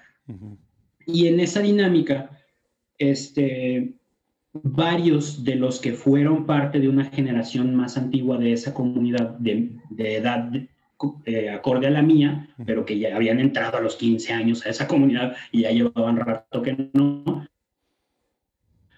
forman una comunidad de, de, de jóvenes adultos. Entonces me invitan y, ah, órale, está chido. Sí, sí, sí, me late. Empiezo a ir, pero a la par justo coincide con que no, pues que los miércoles. Ah, bueno, pues yo voy acá y mi novia en ese entonces, ahora mi esposa, empieza a ir a unas clases de Biblia los miércoles en la noche. Entonces dijimos, pues cada quien en su proceso y nos compartimos lo que aprendemos, ¿no? Súper buena estrategia, sarcásticamente hablando, de, de crecer en, en, la fe juntos como, como futuro matrimonio, pues que cada quien se vaya por su lado. La comunidad resulta ser lo mismo, misma dinámica, mismos protocolos, mismos temas, no más que para gente más grande. Entonces, a mí me desencanta un poco. Y acá por este lado, eh, mi novia, Fanny, me empieza a hablar maravillas de las clases y están padrísimas y, está chidísimo y estamos aprendiendo muchísimo. Entonces, pues me doy a la, por la oportunidad de saltarme mi comunidad un día y vengo para acá y resulta que son las clases con Rafa Piña. Entonces, ese grupito que Rafa ha tenido miles de grupos de Biblia y de estudiantes, muchos muy grandes, pero ese grupo se hizo muy pequeñito, muy compacto y se generó, se generó un vínculo bien bonito éramos varios noviazgos, varias parejas de novios, y empezamos todos a agarrar la onda. y él, era cuando él era famoso. Acababa, llevaba poco de salirse de María Visión. Ah, o sea, ya, estaba empezando el declive de, Rafa. Saludos, sí, Ya, ya su, su clímax ya iba para abajo, ¿no? O sea, ya, ya vivía de las regalías de su fama. y ahí se forma algo que no es oficialmente una comunidad, no nos vemos cada semana, no nos juntamos, no hay un orden de temas. Se, armó un grupo de WhatsApp, estás diciendo, básicamente. sí, Los violines, la bendición. oren por mí, ya las manitas y ya. Cada manita cuenta como un rosario, ¿eh? Y que tú pones Padre Nuestro y luego alguien pone que estás en el cielo. Saludos. No, no, no, para nada. saludos a todos esos grupos de WhatsApps que estoy seguro que sí han de tener frutos. Perdón que nos riamos así. Pero no, claro que es la esencia, es la forma. No, se forma algo bien bonito porque todos empezamos a tener una conciencia de lo que es vivir una relación de pareja lo más parecida a lo que la iglesia pide. Y lo empezamos a compartir y empezamos a hablar y, oye, es que no, pues no está chido que hagamos esto, ¿no? Pues no está chido que nos permitamos esto, ¿no? Y, se forma como una conciencia general entre todos nosotros que nos marca una pauta y a los pocos años empiezan a caer los matrimonios, ¿no? Tas, tas. y, hablando de pareja y de que caen los matrimonios, ¿qué pasó? O sea, ¿por, por qué no has hecho tu chamba con, con Rafa? ¿Qué onda, con, ¿qué onda con ese grupo no, que no, no, ha servido? o tampoco hacen milagros. Déjate, déjate enseño nuestro chat empezó clase de los miércoles y luego se llamaba clases con Rafa Piña y luego se llamaba tal. Hasta ahorita, a estas alturas, nuestro chat se llama Hora Pro Rafa. Ándale. Vamos a. Y es el comi. Vamos, a, vamos a ponerlo ahí abajo también, las intención, la intención muy particular también para que todos oren por, por Rafa. Hora pro Rafa, sí, porque cada vez lo vemos más deschavetado. para, los que, los que piensan que estamos echándole, tienen que escuchar, vamos a ponerlos ahí abajo, los, el link al episodio con Rafa y, sepan que pues Manu, no sé, por lo que entiendo es de sus mejores amigos y bueno, yo, yo también eh, tengo, bueno, tenemos Tómatelo a ligera y, y, tenemos ahí una relación así medio de, medio de guasa en estas cosas. Entonces, no se lo tomen muy en serio, ¿verdad? Tómenselo a la ligera, ¿eh? Bueno, tómense en serio el orar por él y porque encuentre una pareja. Sí, Eso sí es, muy, serio. Muy, muy, muy serio. Esa parte sí. muy serio y urgente. Por favor. entonces. pero bueno, entonces. Regresando, Manu. Ya, Rafa, ya no te estés metiendo en esta conversación. Vamos a, vamos a platicar con Manu de Manu. a grandes rasgos se genera esta comunidad muy bonita que que empieza primero a, conformarse como matrimonios, luego como familias, ¿no? Empiezan a, llegar hijos a las clases de Biblia. Sí, y el, tío, el tío soltero. El tío Rafa, claro que es padrino de casi todos. Llega un punto en el que ya no podemos continuar con las clases, obviamente, por temas de, horarios, de logística, tú la vida. saber, tienes tres hijos, ¿no?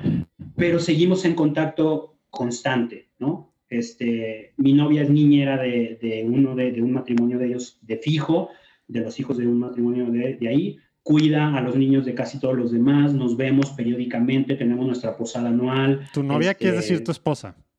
Mi esposa, perdón, sí, todavía, todavía no me acostumbro. Ya va para un año y todavía no me acostumbro.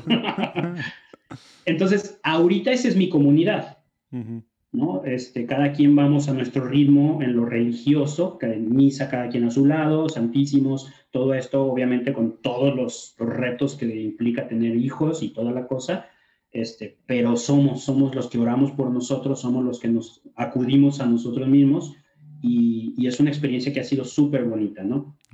Obviamente, algo que, una experiencia también que, que, me salté, que me reforzó mucho este sentido de comunidad, fue que regreso de Costa Rica 2012, eh, finales del 2012, a inicios del 2012 regresé. Finales del 2012 vuelvo a ir a Costa Rica, pero ya solo por dos, tres meses, temporada alta, trabajar y regrésate. Y en febrero me voy a vivir una experiencia de voluntariado en una, en una comunidad en Francia. Literal, una comunidad religiosa. Y ahí yo aprendí. ¿Con quién? ¿Con quiénes? La comunidad se llama TC, se escribe ah, Sí. sí. sí, claro. Una comunidad ecuménica. Ahí, ahí aprendí, después de años de vivir en cuestiones de iglesia. ¿Cómo se llamaba el fundador que, que murió hace no mucho? El hermano Roger. Ándale. Murió en el 2005, eh, meses después, sí, el Papa Juan Pablo II murió en abril y el hermano Roger, que eran muy amigos, murió en agosto. De hecho, él, hay una famosísima foto de, Ratzinger, todavía como cardenal, dándole la comunión en el funeral de Juan Pablo II cuando él era eh, oficialmente era hermano protestante, pero, pero se sabe que, que logró una comunión ahí católica muy, muy espiritual. Y me voy con ellos tres meses. Entonces ahí se arraiga en mi corazón. saludos a los Rat Rats que, que, les está entrando así como que el, soponcio de que como eh, Papa Benedicto hizo eso. Dándole la Saludos. Ahí, Google it en una fuente confiable, por favor. Saludos. Otra vez, ¿qué dicen? ¿Última o penúltima interrupción? vamos a ver, vamos a ver. Pero bueno, Ahorita les vengo a platicar de Teología para Millennials. Esto que es un libro y aparte un blog y una página de Facebook y en Instagram del padre Mario Arroyo, que básicamente lo que él hace es aclarar cosas para con los chavos y una pregunta todos los domingos la vamos publicando, una pregunta que se le hace, él se explaya o él habla de un tema que esa semana pues causó digamos conmoción entre los millennials jóvenes y demás y muy claramente, con mucha ortodoxia, con mucha claridad, la explica tal cual. Teología para Millennials. Ahí abajo lo pueden ver o en cualquier lado sus plataformas, ya saben, o en juandiegonesbo.com. Dura, ¿qué son? Como 5 minutos, 6 minutos. Entonces es una especie de nano podcast que va súper al. Ahora sí, regresamos con Connie. Sí, la verdad, a mí el, testimonio del hermano Roger también marcó mi vida. Tengo varios libros de él, muchas de sus enseñanzas marcan la pauta de cómo vivo e incluso muchas de las cosas que yo ya hacía me hicieron sentido con lo que enseña el hermano Roger. ¿no? Esto de los inicios constantes es una, es una fija de, los hermanos de TC y, yo dije, es que yo llevo toda la vida con inicios constantes, tiene toda la lógica del mundo. Hmm. Oye, y bueno, dices, te casaste hace menos de un año, pero este rollo de estar viajando, este, pues como que te gusta, ¿no? Luego, de alguna forma, empiezas a también el tema de los viajes, en vez de que nada más sean para tema de lana, como eran estos viajes a Costa Rica, por lo que entiendo, también empezaste ahí a mezclar algo del tema, digamos, pues de lo que quieres hacer, de lo que Dios te había pedido, que era pues también comunicar por otros lados, temas de música y demás, pero también empiezas a viajar eh, eh, peregrinaciones religiosas y demás. Platícanos un poquito de, esa parte de mano. Sí, ¿qué fue? Mira, mi primer viaje fuera de los familiares a la playa del niño y todo eso, fue a un campamento en, Chihuahua y, fue un shock porque yo hacía mis campamentos acá y todo, entonces el equipo de allá, del presupuesto del campamento, que yo sabía que no era abundante nunca, siempre estabas así como todo justito, determinan una cantidad para llevarme a Chihuahua y apoyar. Ahí me voló la cabeza. Dije, ¿alguien está dispuesto a gastar dinero en llevarme a hacer lo que sé hacer? Eso pudo haber pasado desapercibido, pero, pero Dios se encargó de poner ahí un, un, pin, de decir, ponle atención a esto, esto es importante para tu vida. Alguien está dispuesto a poner dinero para que tú vayas y compartas lo que sabes hacer. Eso fue 2004, 2005 más o menos. No, 2005, 2000, sí, 2005. A partir de ahí se me metió en la cabeza, puedo viajar para hacer lo que sé hacer. 2006 me voy seis meses a Chihuahua. El plan era llegar a Canadá, pero solo nos quedamos en Chihuahua. Y ahí trabajamos seis meses y toda la cosa estuvo padrísimo. 2009, 2010 me voy a Veracruz. Y ahí entiendo que los viajes que había hecho ya tenían un hilo conductor que era conectar mi formación como evangelizador y mi servicio como evangelizador. Entonces en Jalapa con todo este proceso que te platicaba de formarme como músico y la vivencia difícil de comunidad, ahí decido, no vuelvo a hacer un viaje por determinación propia, obviamente hay giritas y salidas de chamba, pero por, por, por iniciativa propia yo no vuelvo a hacer un viaje que no me reditúe directamente en mi proyecto de vida que es evangelizar. Mm. Entonces, Jalapa lo, lo justifico porque me fui a formar como músico. Luego viene, luego viene eh, todo el viaje de 14 meses que incluyó Costa Rica, sur de México y todo, que sí era aventura, era mochilero, era, era ganar dinero en Costa Rica, pero el pretexto inicial fue aprender a cantar y a tocar la jarana para poder ser compositor de música católica. Entonces dije, va, todo lo demás es extra, pero el, el pretexto original se justifica con la onda de crecer en mi proyecto de evangelización, que me funcionó bastante. Si no, yo creo que se me hubiera ido el año y no hubiera aprendido a tocar ni cantar nada. Luego viene TC, que dije, es, formación espiritual, vivencia, y de ahí salieron la mayoría de las canciones que tengo escritas, las escribí a partir de TC, en TC y a partir de TC. y, y, así, o sea, empiezo a hacer ese tipo de viajes. Tuvimos tres giras europeas con mi banda, con la que ya después formé con mis canciones. Este, y las tres giras europeas fue de misión callejera, de conciertos, festivales católicos, grandes experiencias de evangelizar en la calle con, con la música, con misioneros, este, hasta que llega un punto súper providencial en el que se junta todo lo que yo ya hacía por voluntad propia y alguien me dice, oye, síguelo haciendo, pero te pago. pues claro que digo, bienvenido, ¿no? Claro, por fin. Este, que fue entrar a esta, esta empresa de peregrinaciones. Yo los busco porque fue un año fatal en el que viajé muchísimo, regreso, y obviamente cada viaje que hago se merma mi relación laboral aquí en Guadalajara. ¿Por qué? Porque el que necesita un baterista para tocar en X proyecto, pues no quiere al cuate que se va seguido de viaje por meses. Claro. Pues cada viaje me resta credibilidad aquí. este, esta última vez me doy mi viaje de 30 años, nos vamos a la JMJ en Polonia, hacemos gira desde Francia hasta Polonia, parando en ciudades, tocando en mini conciertos. Me voy al final a hacer el camino de Santiago, o sea, dije, este, me voy a la barda, ¿no? Exacto. Regreso y paso un año entero prácticamente sin trabajo. Nada, nada, poquísimas tocadas. ya no tenías 18 años, ya en edad que pues. No, ya, a los 30 dices, por Dios, ¿qué, qué hice con mi vida, no? Entonces, me veo en la crisis de decir, pues ya, yo creo que ya exprimí lo más posible que pude la cuestión de la música, ya nadie me invita, ya llevaba años sin estudiar batería como tal, ya era más jarana y cantar, y que tú digas cuánta chamba hay para alguien que toca son jarocho en Guadalajara, pues no. Entonces dije, ya, me acabé, me acabé el puerquito de aquí, necesito buscar otra cosa. Eh, y, y, y de verdad entré en una crisis de decir, Dios, no sé por dónde, Nunca, nunca he dudado de tus planes, pero ahorita no veo por dónde. Ayúdame, ¿no? Entonces, mando un currículum a escuelas, ¿no? Porque estudié ciencias de la religión, dije, pues también me gusta mucho compartir y, como maestro en una escuela estaría padrísimo, estaría padrísima esa etapa de evangelización ahí. Empiezo a mandar y yo creo que Dios estaba esperando que yo tomara decisiones, porque lo mando y el primero que mando y me cae en la cabeza la idea, ¿por qué no contacto al dueño de la empresa de peregrinaciones? Hmm. Que los conocí porque invitaron una vez a Rafa a acompañarlos y nos platicó. Y mi plan era otro, mi plan yo dije, les ofrezco hacerles un blog y manejarles las redes. Hmm. Porque siendo una empresa de peregrinaciones tuve ya su perfil de Instagram y eran flyers de promociones y ya. dije, no, por Dios, o sea, los lugares que ven. yo armé todo un plan, una hoja así casi membretada y todo. Y dije, con que me manden una vez, yo soy feliz. Y les hago un plan de un año, contenido para un año. Tomo mil fotos, escribo, grabo, yo qué sé.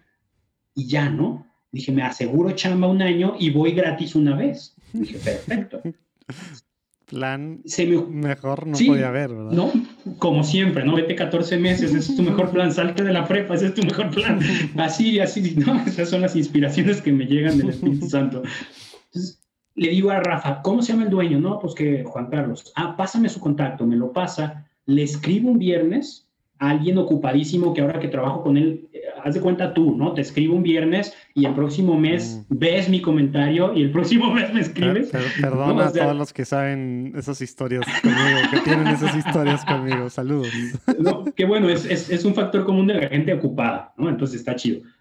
Entonces dije, a ver cuándo me contesta. Le escribo el viernes y el sábado me escribe, vente el lunes, vamos a platicar. Y yo así de, órale, esto está chido, ¿no? Esto pinta bien. Voy el lunes a su oficina, hola, mucho gusto, mucho gusto, soy amigo de Rafa, todo, ah, órale, qué bien. Mira, tengo este plan para ti. Te quiero manejar tus redes, contenido, fotos, blog, esto, aquello, lo otro. En cosa de minutos me paran. No me interesa, gracias. Y yo así de, Dios, ¿qué pasó con la inspiración? O sea, aquí había un plan, ¿no? Se supone que, que íbamos a echar las redes a la derecha, ¿qué pasó?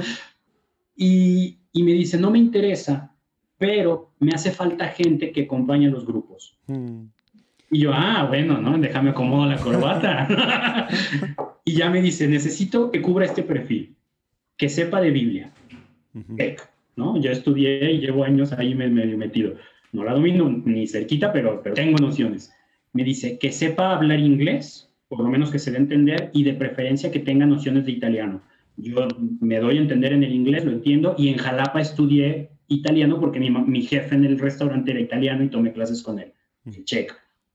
Me dice que se sepa mover en aeropuertos, hoteles, traslados, o sea, que sepa de la cuestión de viajar. Check. Y que tenga facilidad de tiempo, porque no, no es un sueldo fijo y no todo el este, tiempo. Pues no tengo tanto, pero, pero me hago el tiempo en todos, los, trabajos que tengo ahorita. Como te dije a ti, ¿no? De pues ahí me acomodo de seguro, ¿no? Entonces le digo, ¿sabes qué? Cubro todo esto y, la, y, soy músico. Entonces mi trabajo es agenda. Si tú me agendas peregrinación, no agarro conciertos. Si tengo conciertos, te aviso y no agarro peregrinación. Eso fue en mayo, no, en marzo o abril, no me acuerdo, por ahí, eh, eh, por Semana Santa. Y en junio ya me agendó mi primera este, peregrinación para acompañar a alguien, ¿no? Esa es tu capacitación. Mm. Yo dije, mira, si le gusta o no mi chamba, yo ya fregué, yo ya vine a Tierra Santa gratis, ¿no? Regreso, dije, bueno, me agendó la primera yo solo para octubre. Dije, así va a ser, una cada tres, cuatro meses, ¿no? Eso fue 2017. Voy en octubre, cierra el año sin nada más y en 2018 me manda en enero, me manda en febrero, me manda en marzo, me manda en mayo, junio, agosto, septiembre, octubre y noviembre.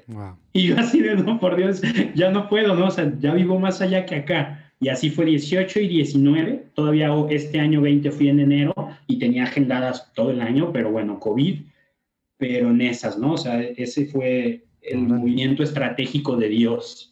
de, que yo lo veo providencial. porque... ¿y, te dio las redes? Nos quedamos con la duda. No, no, no, nunca me siguen, saliendo los flyers. no, ya, ya metió a alguien que mueve eso, pero es alguien que está en la oficina de fijo. La verdad, a mí el negocio me salió mil veces mejor. Claro. Oye, y, y ahora qué trae, qué trae, qué trae mano? Digo, te casaste hace un, hace, pues dices, menos de un año. ¿Qué traes ahorita entre manos para ir para ir cerrando, digo, este año pues se nos ha complicado a todos la vida. Si tu trabajo principal era estar cada, casi cada mes viajando al otro lado del mundo, ¿qué, qué andas haciendo? Platícanos un poquito, ¿cómo va la cosa? Pues ahorita entre manos traigo mucha ansiedad. Ok. entre manos y entre, entre los dos eh, orejas. sí, exactamente. No, mira, lo, veníamos diciendo, ¿no? Dios, Dios se ha encargado de llevarme por un camino de inicios constantes y, bendito Dios me ha capacitado para no, no explotar y no perder la cordura cada vez que tengo que comenzar algo nuevo. Claro que hay nervios, claro que hay preocupación, pero siempre hay emoción y, eh, ¿cómo se llama? disposición. Entonces ahora terminan las peregrinaciones, no quiere decir que ya no trabajo con ellos, pero no hay, no hay para cuándo volver, por lo menos en otros cuatro meses parece que no hay nada. Entonces, ¿qué surge con esto de la pandemia? A reinventarse. Algo que siempre me ha llamado, que me ha llamado la atención, no siempre, desde hace un, par de años, el mundo de la mercadotecnia, del manejo de redes, contenido, ya sabes, me encanta compartir lo que hago ya tenía algunos experimentos de contenidos chafísimas que nadie le gustaba y nadie seguía, pero que me marcaron el cómo seguir, cómo empezar y qué no hacer.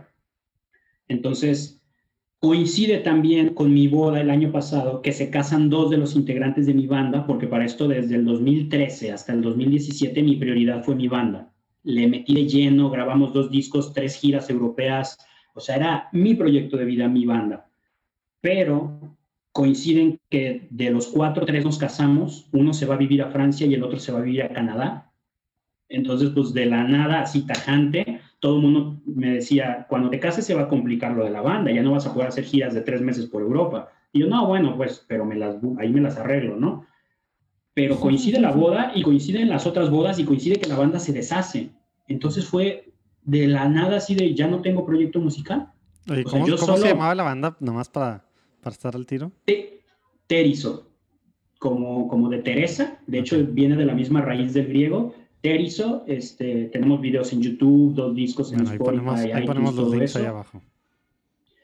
Y la verdad, un proyecto muy interesante porque los cuatro veníamos del mundo de la música secular, siempre hemos sido músicos que tocan en cafés, bares, festivales, todo esto. Entonces traemos una visión un poco distinta de quien, del músico católico que nace dentro del catolicismo.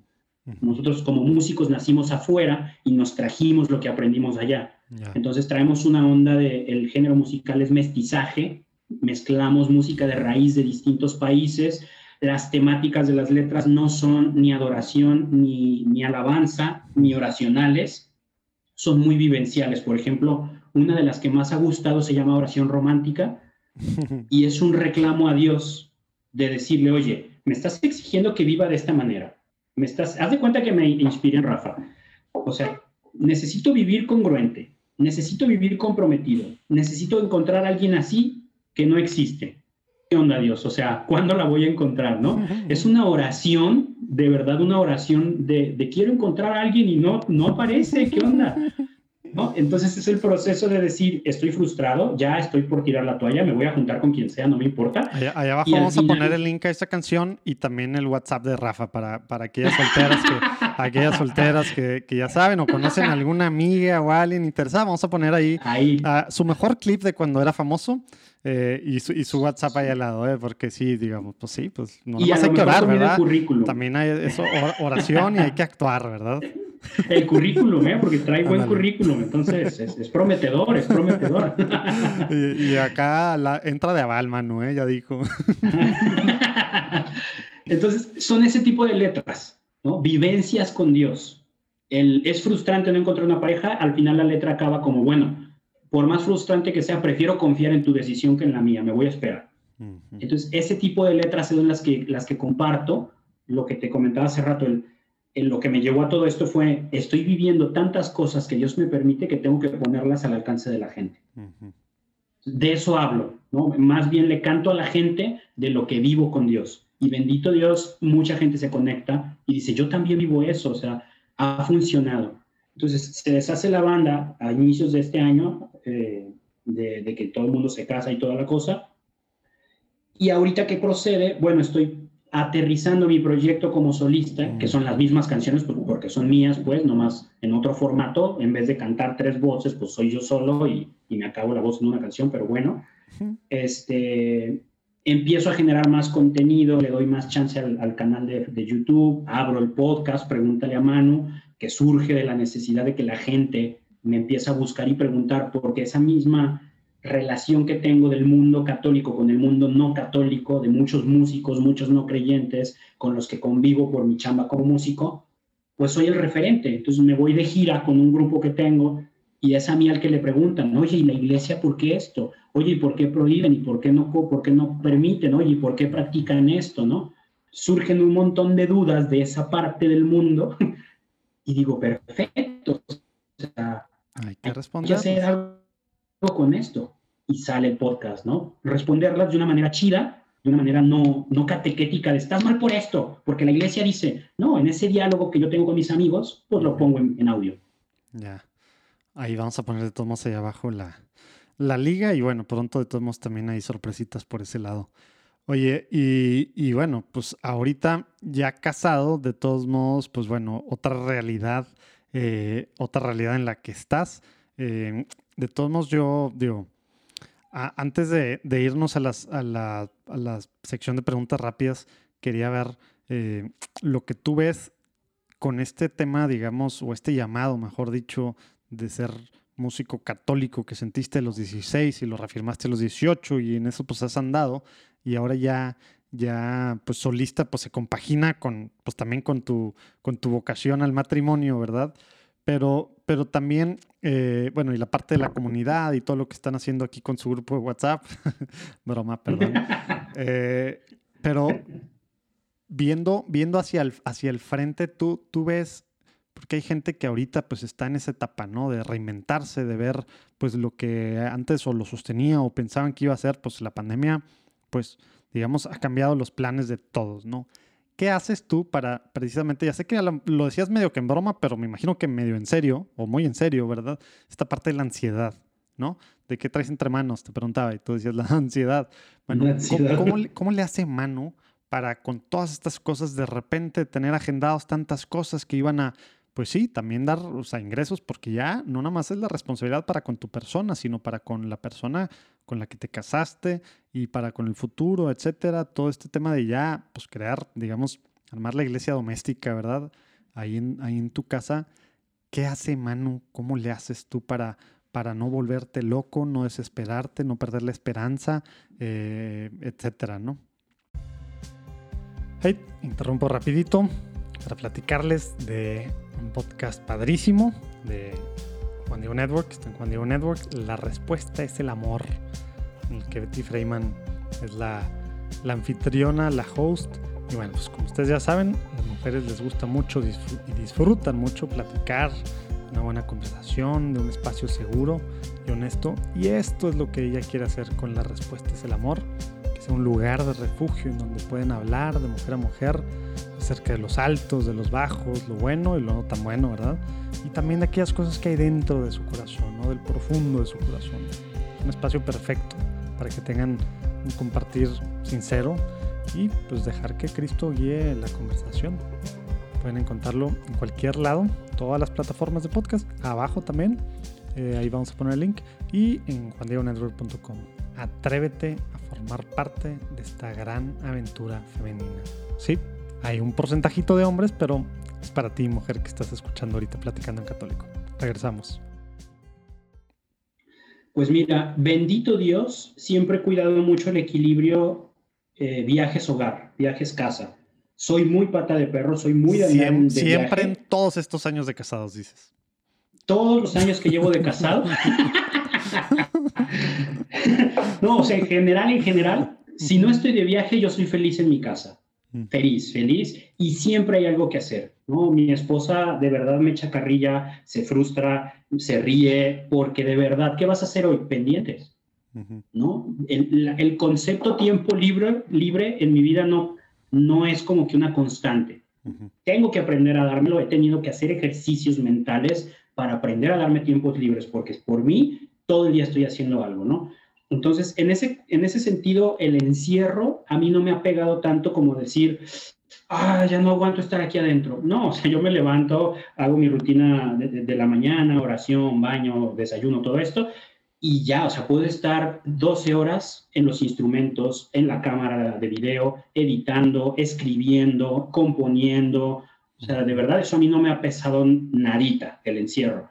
La ansiedad viene en el sentido de lo económico. Claro porque mi sustento fuerte eran las peregrinaciones y rellenaba con, con otras cositas freelanceras, ¿no? Conciertitos, composiciones, esto, aquello, lo otro, y todo se para, o sea, mis dos rubros fuertes completamente en cero, música y peregrinaciones, ¿no? ¿Qué sucede? Pues que bendito Dios tengo gente alrededor que me cuida mucho, nos cuida mucho, la familia nos empieza a apoyar este, amigos, esta comunidad que te digo, se juntan y, oye, ¿sabes qué? Sabemos que ni tú ni Fanny, porque mi esposa es niñera y pues tampoco hay chamba de eso. Eh, la familia con la que trabaja de fijo le siguió pagando, aunque no fuera. Y esta comunidad me dicen, ¿sabes que Sabemos que están súper complicados, te vamos a dar una lana a la semana para que te alivianes, ¿no? Hasta que empieces a tener otra vez chamba. eso para mí fue un respiro gigantesco y un testimonio de comunidad. Pues tal cual los, los, hechos de los apóstoles, ¿no? Lo, tal cual, o sea, incluso me dice el cuate que me contacta, me dice, oye, el vocero de la comunidad, ¿no? Queremos preguntarte primero si no te ofende. Y yo así de, hasta crees que me voy a ofender. No manches, o sea, que venga lo que se pueda, ¿no? Y lo que dure, no, no hay problema. Pero bendito Dios también hay opciones, ¿no? Entonces, unos amigos me dicen, oye, estamos buscando gente en nuestra agencia de marketing y a ti vemos que te gusta y que le hayas, vente a colaborar mientras. Pues ahorita estoy un poquito ahí, ¿no? Y luego conciertitos streaming. Entonces, que vete al estudio de grabación y conciertito streaming acompañando a tal como baterista, como percusionista, pues voy, y de ahí sale otra lanita, ¿no? Este, cositas acá, por ejemplo, con ustedes, Juan Diego, no, pues que un jingle, que eso, ah, pues sale. Entonces, de verdad Dios no se ha dejado, no, no se ha dejado ver gacho en ese sentido, ni poquito. Por ejemplo, el sacerdote de, de la comunidad con la que participo, que se me, no, se me borró a la hora que me preguntaste, o sea, no voy, pero sí participo en algunas maneras con una comunidad eh, el sacerdote que dirige y que, nos casó se entera de que no tengo chamba y pide que me contraten o, o, mueve ahí los hilos para que me contraten en una isla, en un centro comercial, ya que abrieron ahora de nuevo, en donde se venden artículos religiosos y libros. me ofrecen un trabajito ahí, tres horas al día, entre semana, una lanita. Dije, perfecto, es apoyar a la comunidad, es algo religioso, es algo evangelizador, voy, ¿no? vuelven a sacar el botón de emergencia en Guadalajara por 15 días, cierran, son 15 días que no tengo chamba, y yo así de, ay no, por Dios, ¿qué voy a hacer? Y me habla otro amigo del canal de televisión del Sembrador. Oye, ¿sabes qué? Estos 15 días que vienen tenemos campaña de recaudación que nos ayude en la consola de sonido estos 15 días. Y tú ya así de, exactamente los 15 días que me quedé sin la isla, me hablan para esto. Y dices, no puede ser, o sea, Dios de verdad te está diciendo así como tú tranquilo, tú tranquilo, ¿no? O sea, no, no va a abundar, pero no va a faltar. Y así ha sido toda la cuarentena. No abunda, pero no falta. Wow. Gloria a Dios. Pues bueno, todos nos vamos a estar pidiendo ahí para que salgan más, más cosas ahí concretas. Eso no quiere decir que no hay que, que no hay que pedir, que hay que dejar de pedir, ¿verdad? Y hay que pedir para que salgan eh, pues cosas concretas, pues bueno, porque también la realidad de, de matrimonio, pues es, es ya otra, ¿verdad? Como decíamos, ya no estás tú solo. Oye, pues bueno, pues vámonos a la, a, la, a la sección de las preguntas rápidas. Tal cual, en una oración, por favor, dinos lo que se te venga a la cabeza, eh, por favor, Manu.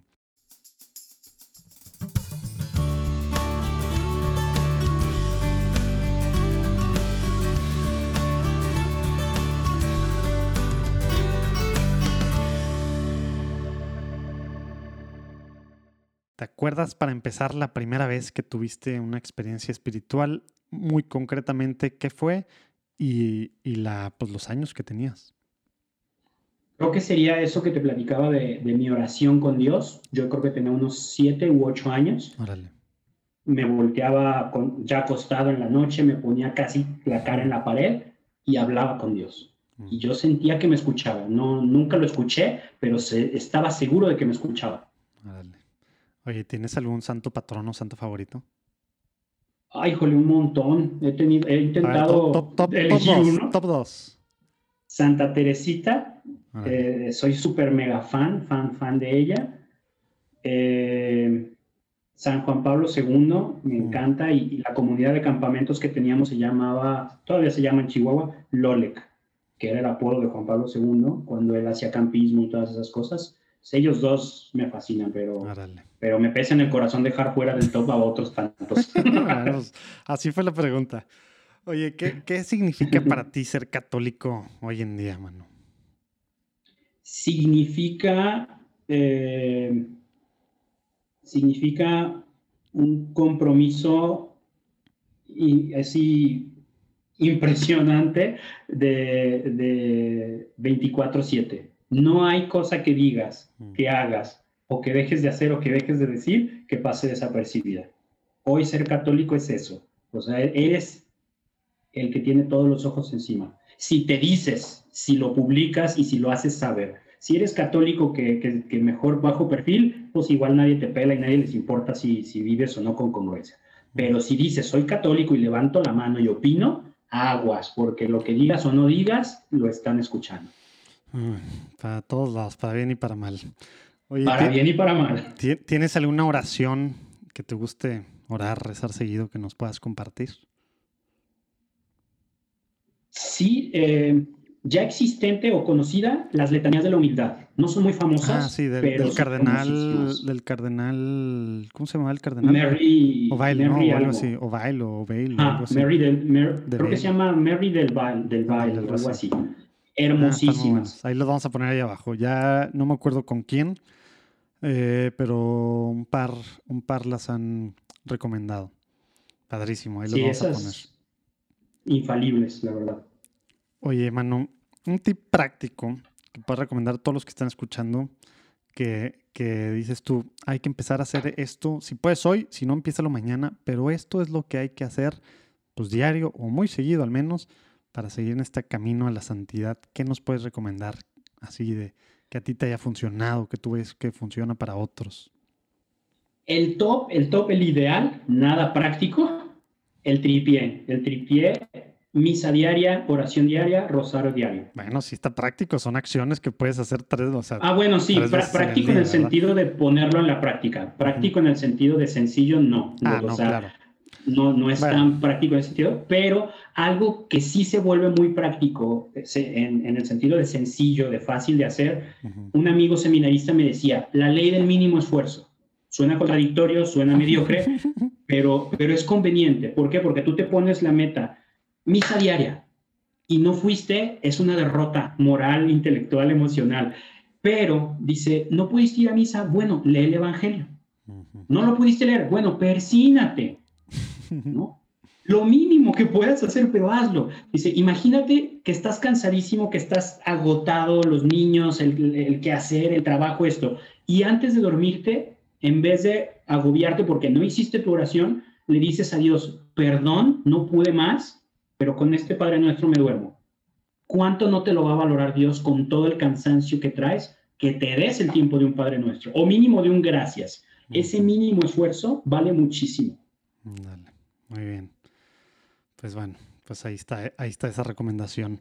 Oye, ¿algún libro que, nos quieras recomendar? Ah, ahí sí me pones en problemas, soy fanático de los libros. Dale, igual, igual que los eh, patronos. Sí, sí, sí. Este, Híjole. Uno. Bueno, me voy a ir por uno, me voy por uno que no he escuchado que recomienden a quien pregunta el, platicando en católico. Ajá. Muéstrame tu rostro, mm. del padre Ignacio Larrañaga. Es una genialidad de libro. Prácticamente te dice, si no tienes una vida de oración, de sacramentos, tu fe tiene fecha de caducidad. Y te explica paso a paso por qué. Mm. Yo lo leí y, vi reflejada la vida de muchísimos amigos con los que hacía campamentos, misiones, que hoy en día incluso muchos de ellos son anti-iglesia. Mm. Y lo vi reflejado en mí en varias partes de mi proceso. Ese libro tiene que ser de cabecera para quien se tome en serio su vida. Órale, ahí abajo también vamos a poner el link a Amazon o a cualquier, cualquier librería digital. Oye, ¿alguna cosa para ir cerrando que quieres que pidamos aparte de, de por Rafa y, que se le que, caiga alguien? Eh, ¿Alguna cosa? No, concéntrense en eso, concéntrense no, yo pues porque eso ya, ya va de cajón, ¿verdad? Entonces, para, para no gastar tu, tu intercesión en Rafa, ya fue mucho Rafa este episodio, ¿Por qué quieres que, que, intercedamos? Pues bueno, todos los que estamos escuchando, platicando en católico y, y bueno, el equipo de, de Juan Diego Network, Manu. Eh, les, les pediría mucha oración porque, porque me pueda mantener en la medida de lo posible, lo más posible, con una recta intención. Mm. Porque todo lo que hago yo de evangelización exige mucha exposición. Y eso es riesgo. Eso es riesgo de que mi intención se desvíe. Exactamente, entonces siempre trato de tener muy presente eso y, si me pueden ayudar con oración para que mi intención no se, no se desvíe, uf, sería muchísima ayuda. Órale, claro que sí, vamos a estar pidiendo, por ti en específico por eso y obviamente pues por la intención más grande de tu corazón, que es por, por conseguirle una novia a Rafa. Oye, este, nos, nos, ah, bueno, algo que antes de despedirnos no se me puede olvidar, ¿verdad? Porque esa es la forma en la que también llegamos con más personas. Y así como los agentes de seguros, saludos a todos ustedes que están poniendo gorro a sus amigos, familiares, conocidos y a cualquier persona que se les atraviese. Dos personas que nos recomiendes, que crees que pueda ser pues, padre que platiquemos con ellos en este espacio. Eh, ¿Tiene que ser en español? De pues preferencia, de, preferencia. Tenemos una, una en inglés, una, creo que más una en inglés. Hay, un, hay unos cuates en Francia, pero también tienen sede en España. Te puedo contactar con ellos. La persona en específico no sé, pero el proyecto se llama Festival Anuncio. Órale. Son una genialidad para la evangelización. pero de verdad, genialidad. Este, tienen un proyecto que ya lleva 11 años, con ellos nos fuimos las tres giras en Europa, fue con ellos, y manejan un, hay una combinación de conciertos, meramente conciertos, no prédica, concierto, concierto, misioneros abajo abordando al público, capilla del Santísimo y un food truck. Esos son los cuatro pilares de su evangelización. Te voy a pasar el dato de la coordinadora. Yo, estoy en, la página, pero está en francés y yo no parle françois. O como se diga. Ay, empezó la musiquita. Te, paso el dato del coordinador en España, en Madrid, para, para que si pudieran hablar de ese proyecto aquí en Platicando en Católico, estaría genialísimo. Ahora le está bruto eso, porque la parte de los artistas, digo, hemos platicado, vamos a poner también los diga ahí abajo, pero con Luis Alfredo Díaz, que nos platicó mucho también lo ah, que él hacía con, con el Multifestival David y todas estas cosas, y es algo que pues, nos falta demasiado a los católicos, y tradicionalmente la iglesia estaba muy pegada al tema del arte, de la música y demás. Y ahora, pues sí, parece que todo es alabanza y adoración, ¿verdad? Eh, y, no, y no hacia afuera, ¿verdad? Entonces, no, no como tal cual evangelizar a través de. Entonces, padrísimo ese contacto. ¿Alguien más que se te ocurra que tengas ahí? No sé si has tenido acá a Mauricio, Mauricio Artieda, creo que se llama el de Catholic ah, no, no, ¿sabes qué? Espero yo que, que pronto Em, Buenísimo, ¿eh? Pero sí, lo, lo, ha agarrado en malos, malos momentos. Digo, él ha participado, eh, bueno, en un simposio, es en, un, en el simposio de Evangelizando Millennials y Centennials, pero ya, creo que sí, creo que nada más en ese. Pero sí, muy, muy buena. Ahorita, ahorita mismo le, le escribo. Eh, Mauricio, gente del festival Anuncio. Vamos tras ustedes. Vale mucho la pena esos proyectos. Sí, padrísimo lo que está haciendo él con, pues para impulsar precisamente proyectos católicos digitales y demás que sean sostenibles en el tiempo, etcétera, etcétera. Oye, pues bueno, pues, ah, ajá. No, sí, iba a decir, de hecho, ese, ese programa está genial. Yo, yo me inscribí y está súper bueno el contenido que trae. Órale, padrísimo. Pues Mauricio Artieda, vamos tras ti. Bueno, los que no sepan, él es el fundador de Catholic Link. Eh, y bueno, pues ya está. Pues muchas gracias, mano, por tu tiempo. Gracias a todos los que aguantaron hasta este momento. Y pues nos vemos el próximo lunes. Dios te bendiga, mano. Muchas gracias, Urquidi. Que Dios los bendiga a todos y que el proyecto crezca. Órale, nos vemos.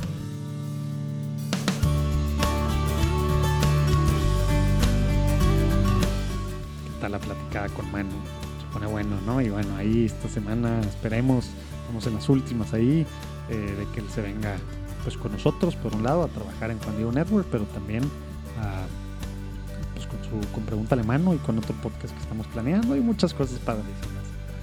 Acuérdense en juandiegonetwork.com, pueden saber más de pues de todo lo que está pasando con Juan Diego, los nuevos podcasts, lo que viene, etcétera, y también pues en Facebook y en Instagram. Que los bendiga, nos vemos el próximo lunes.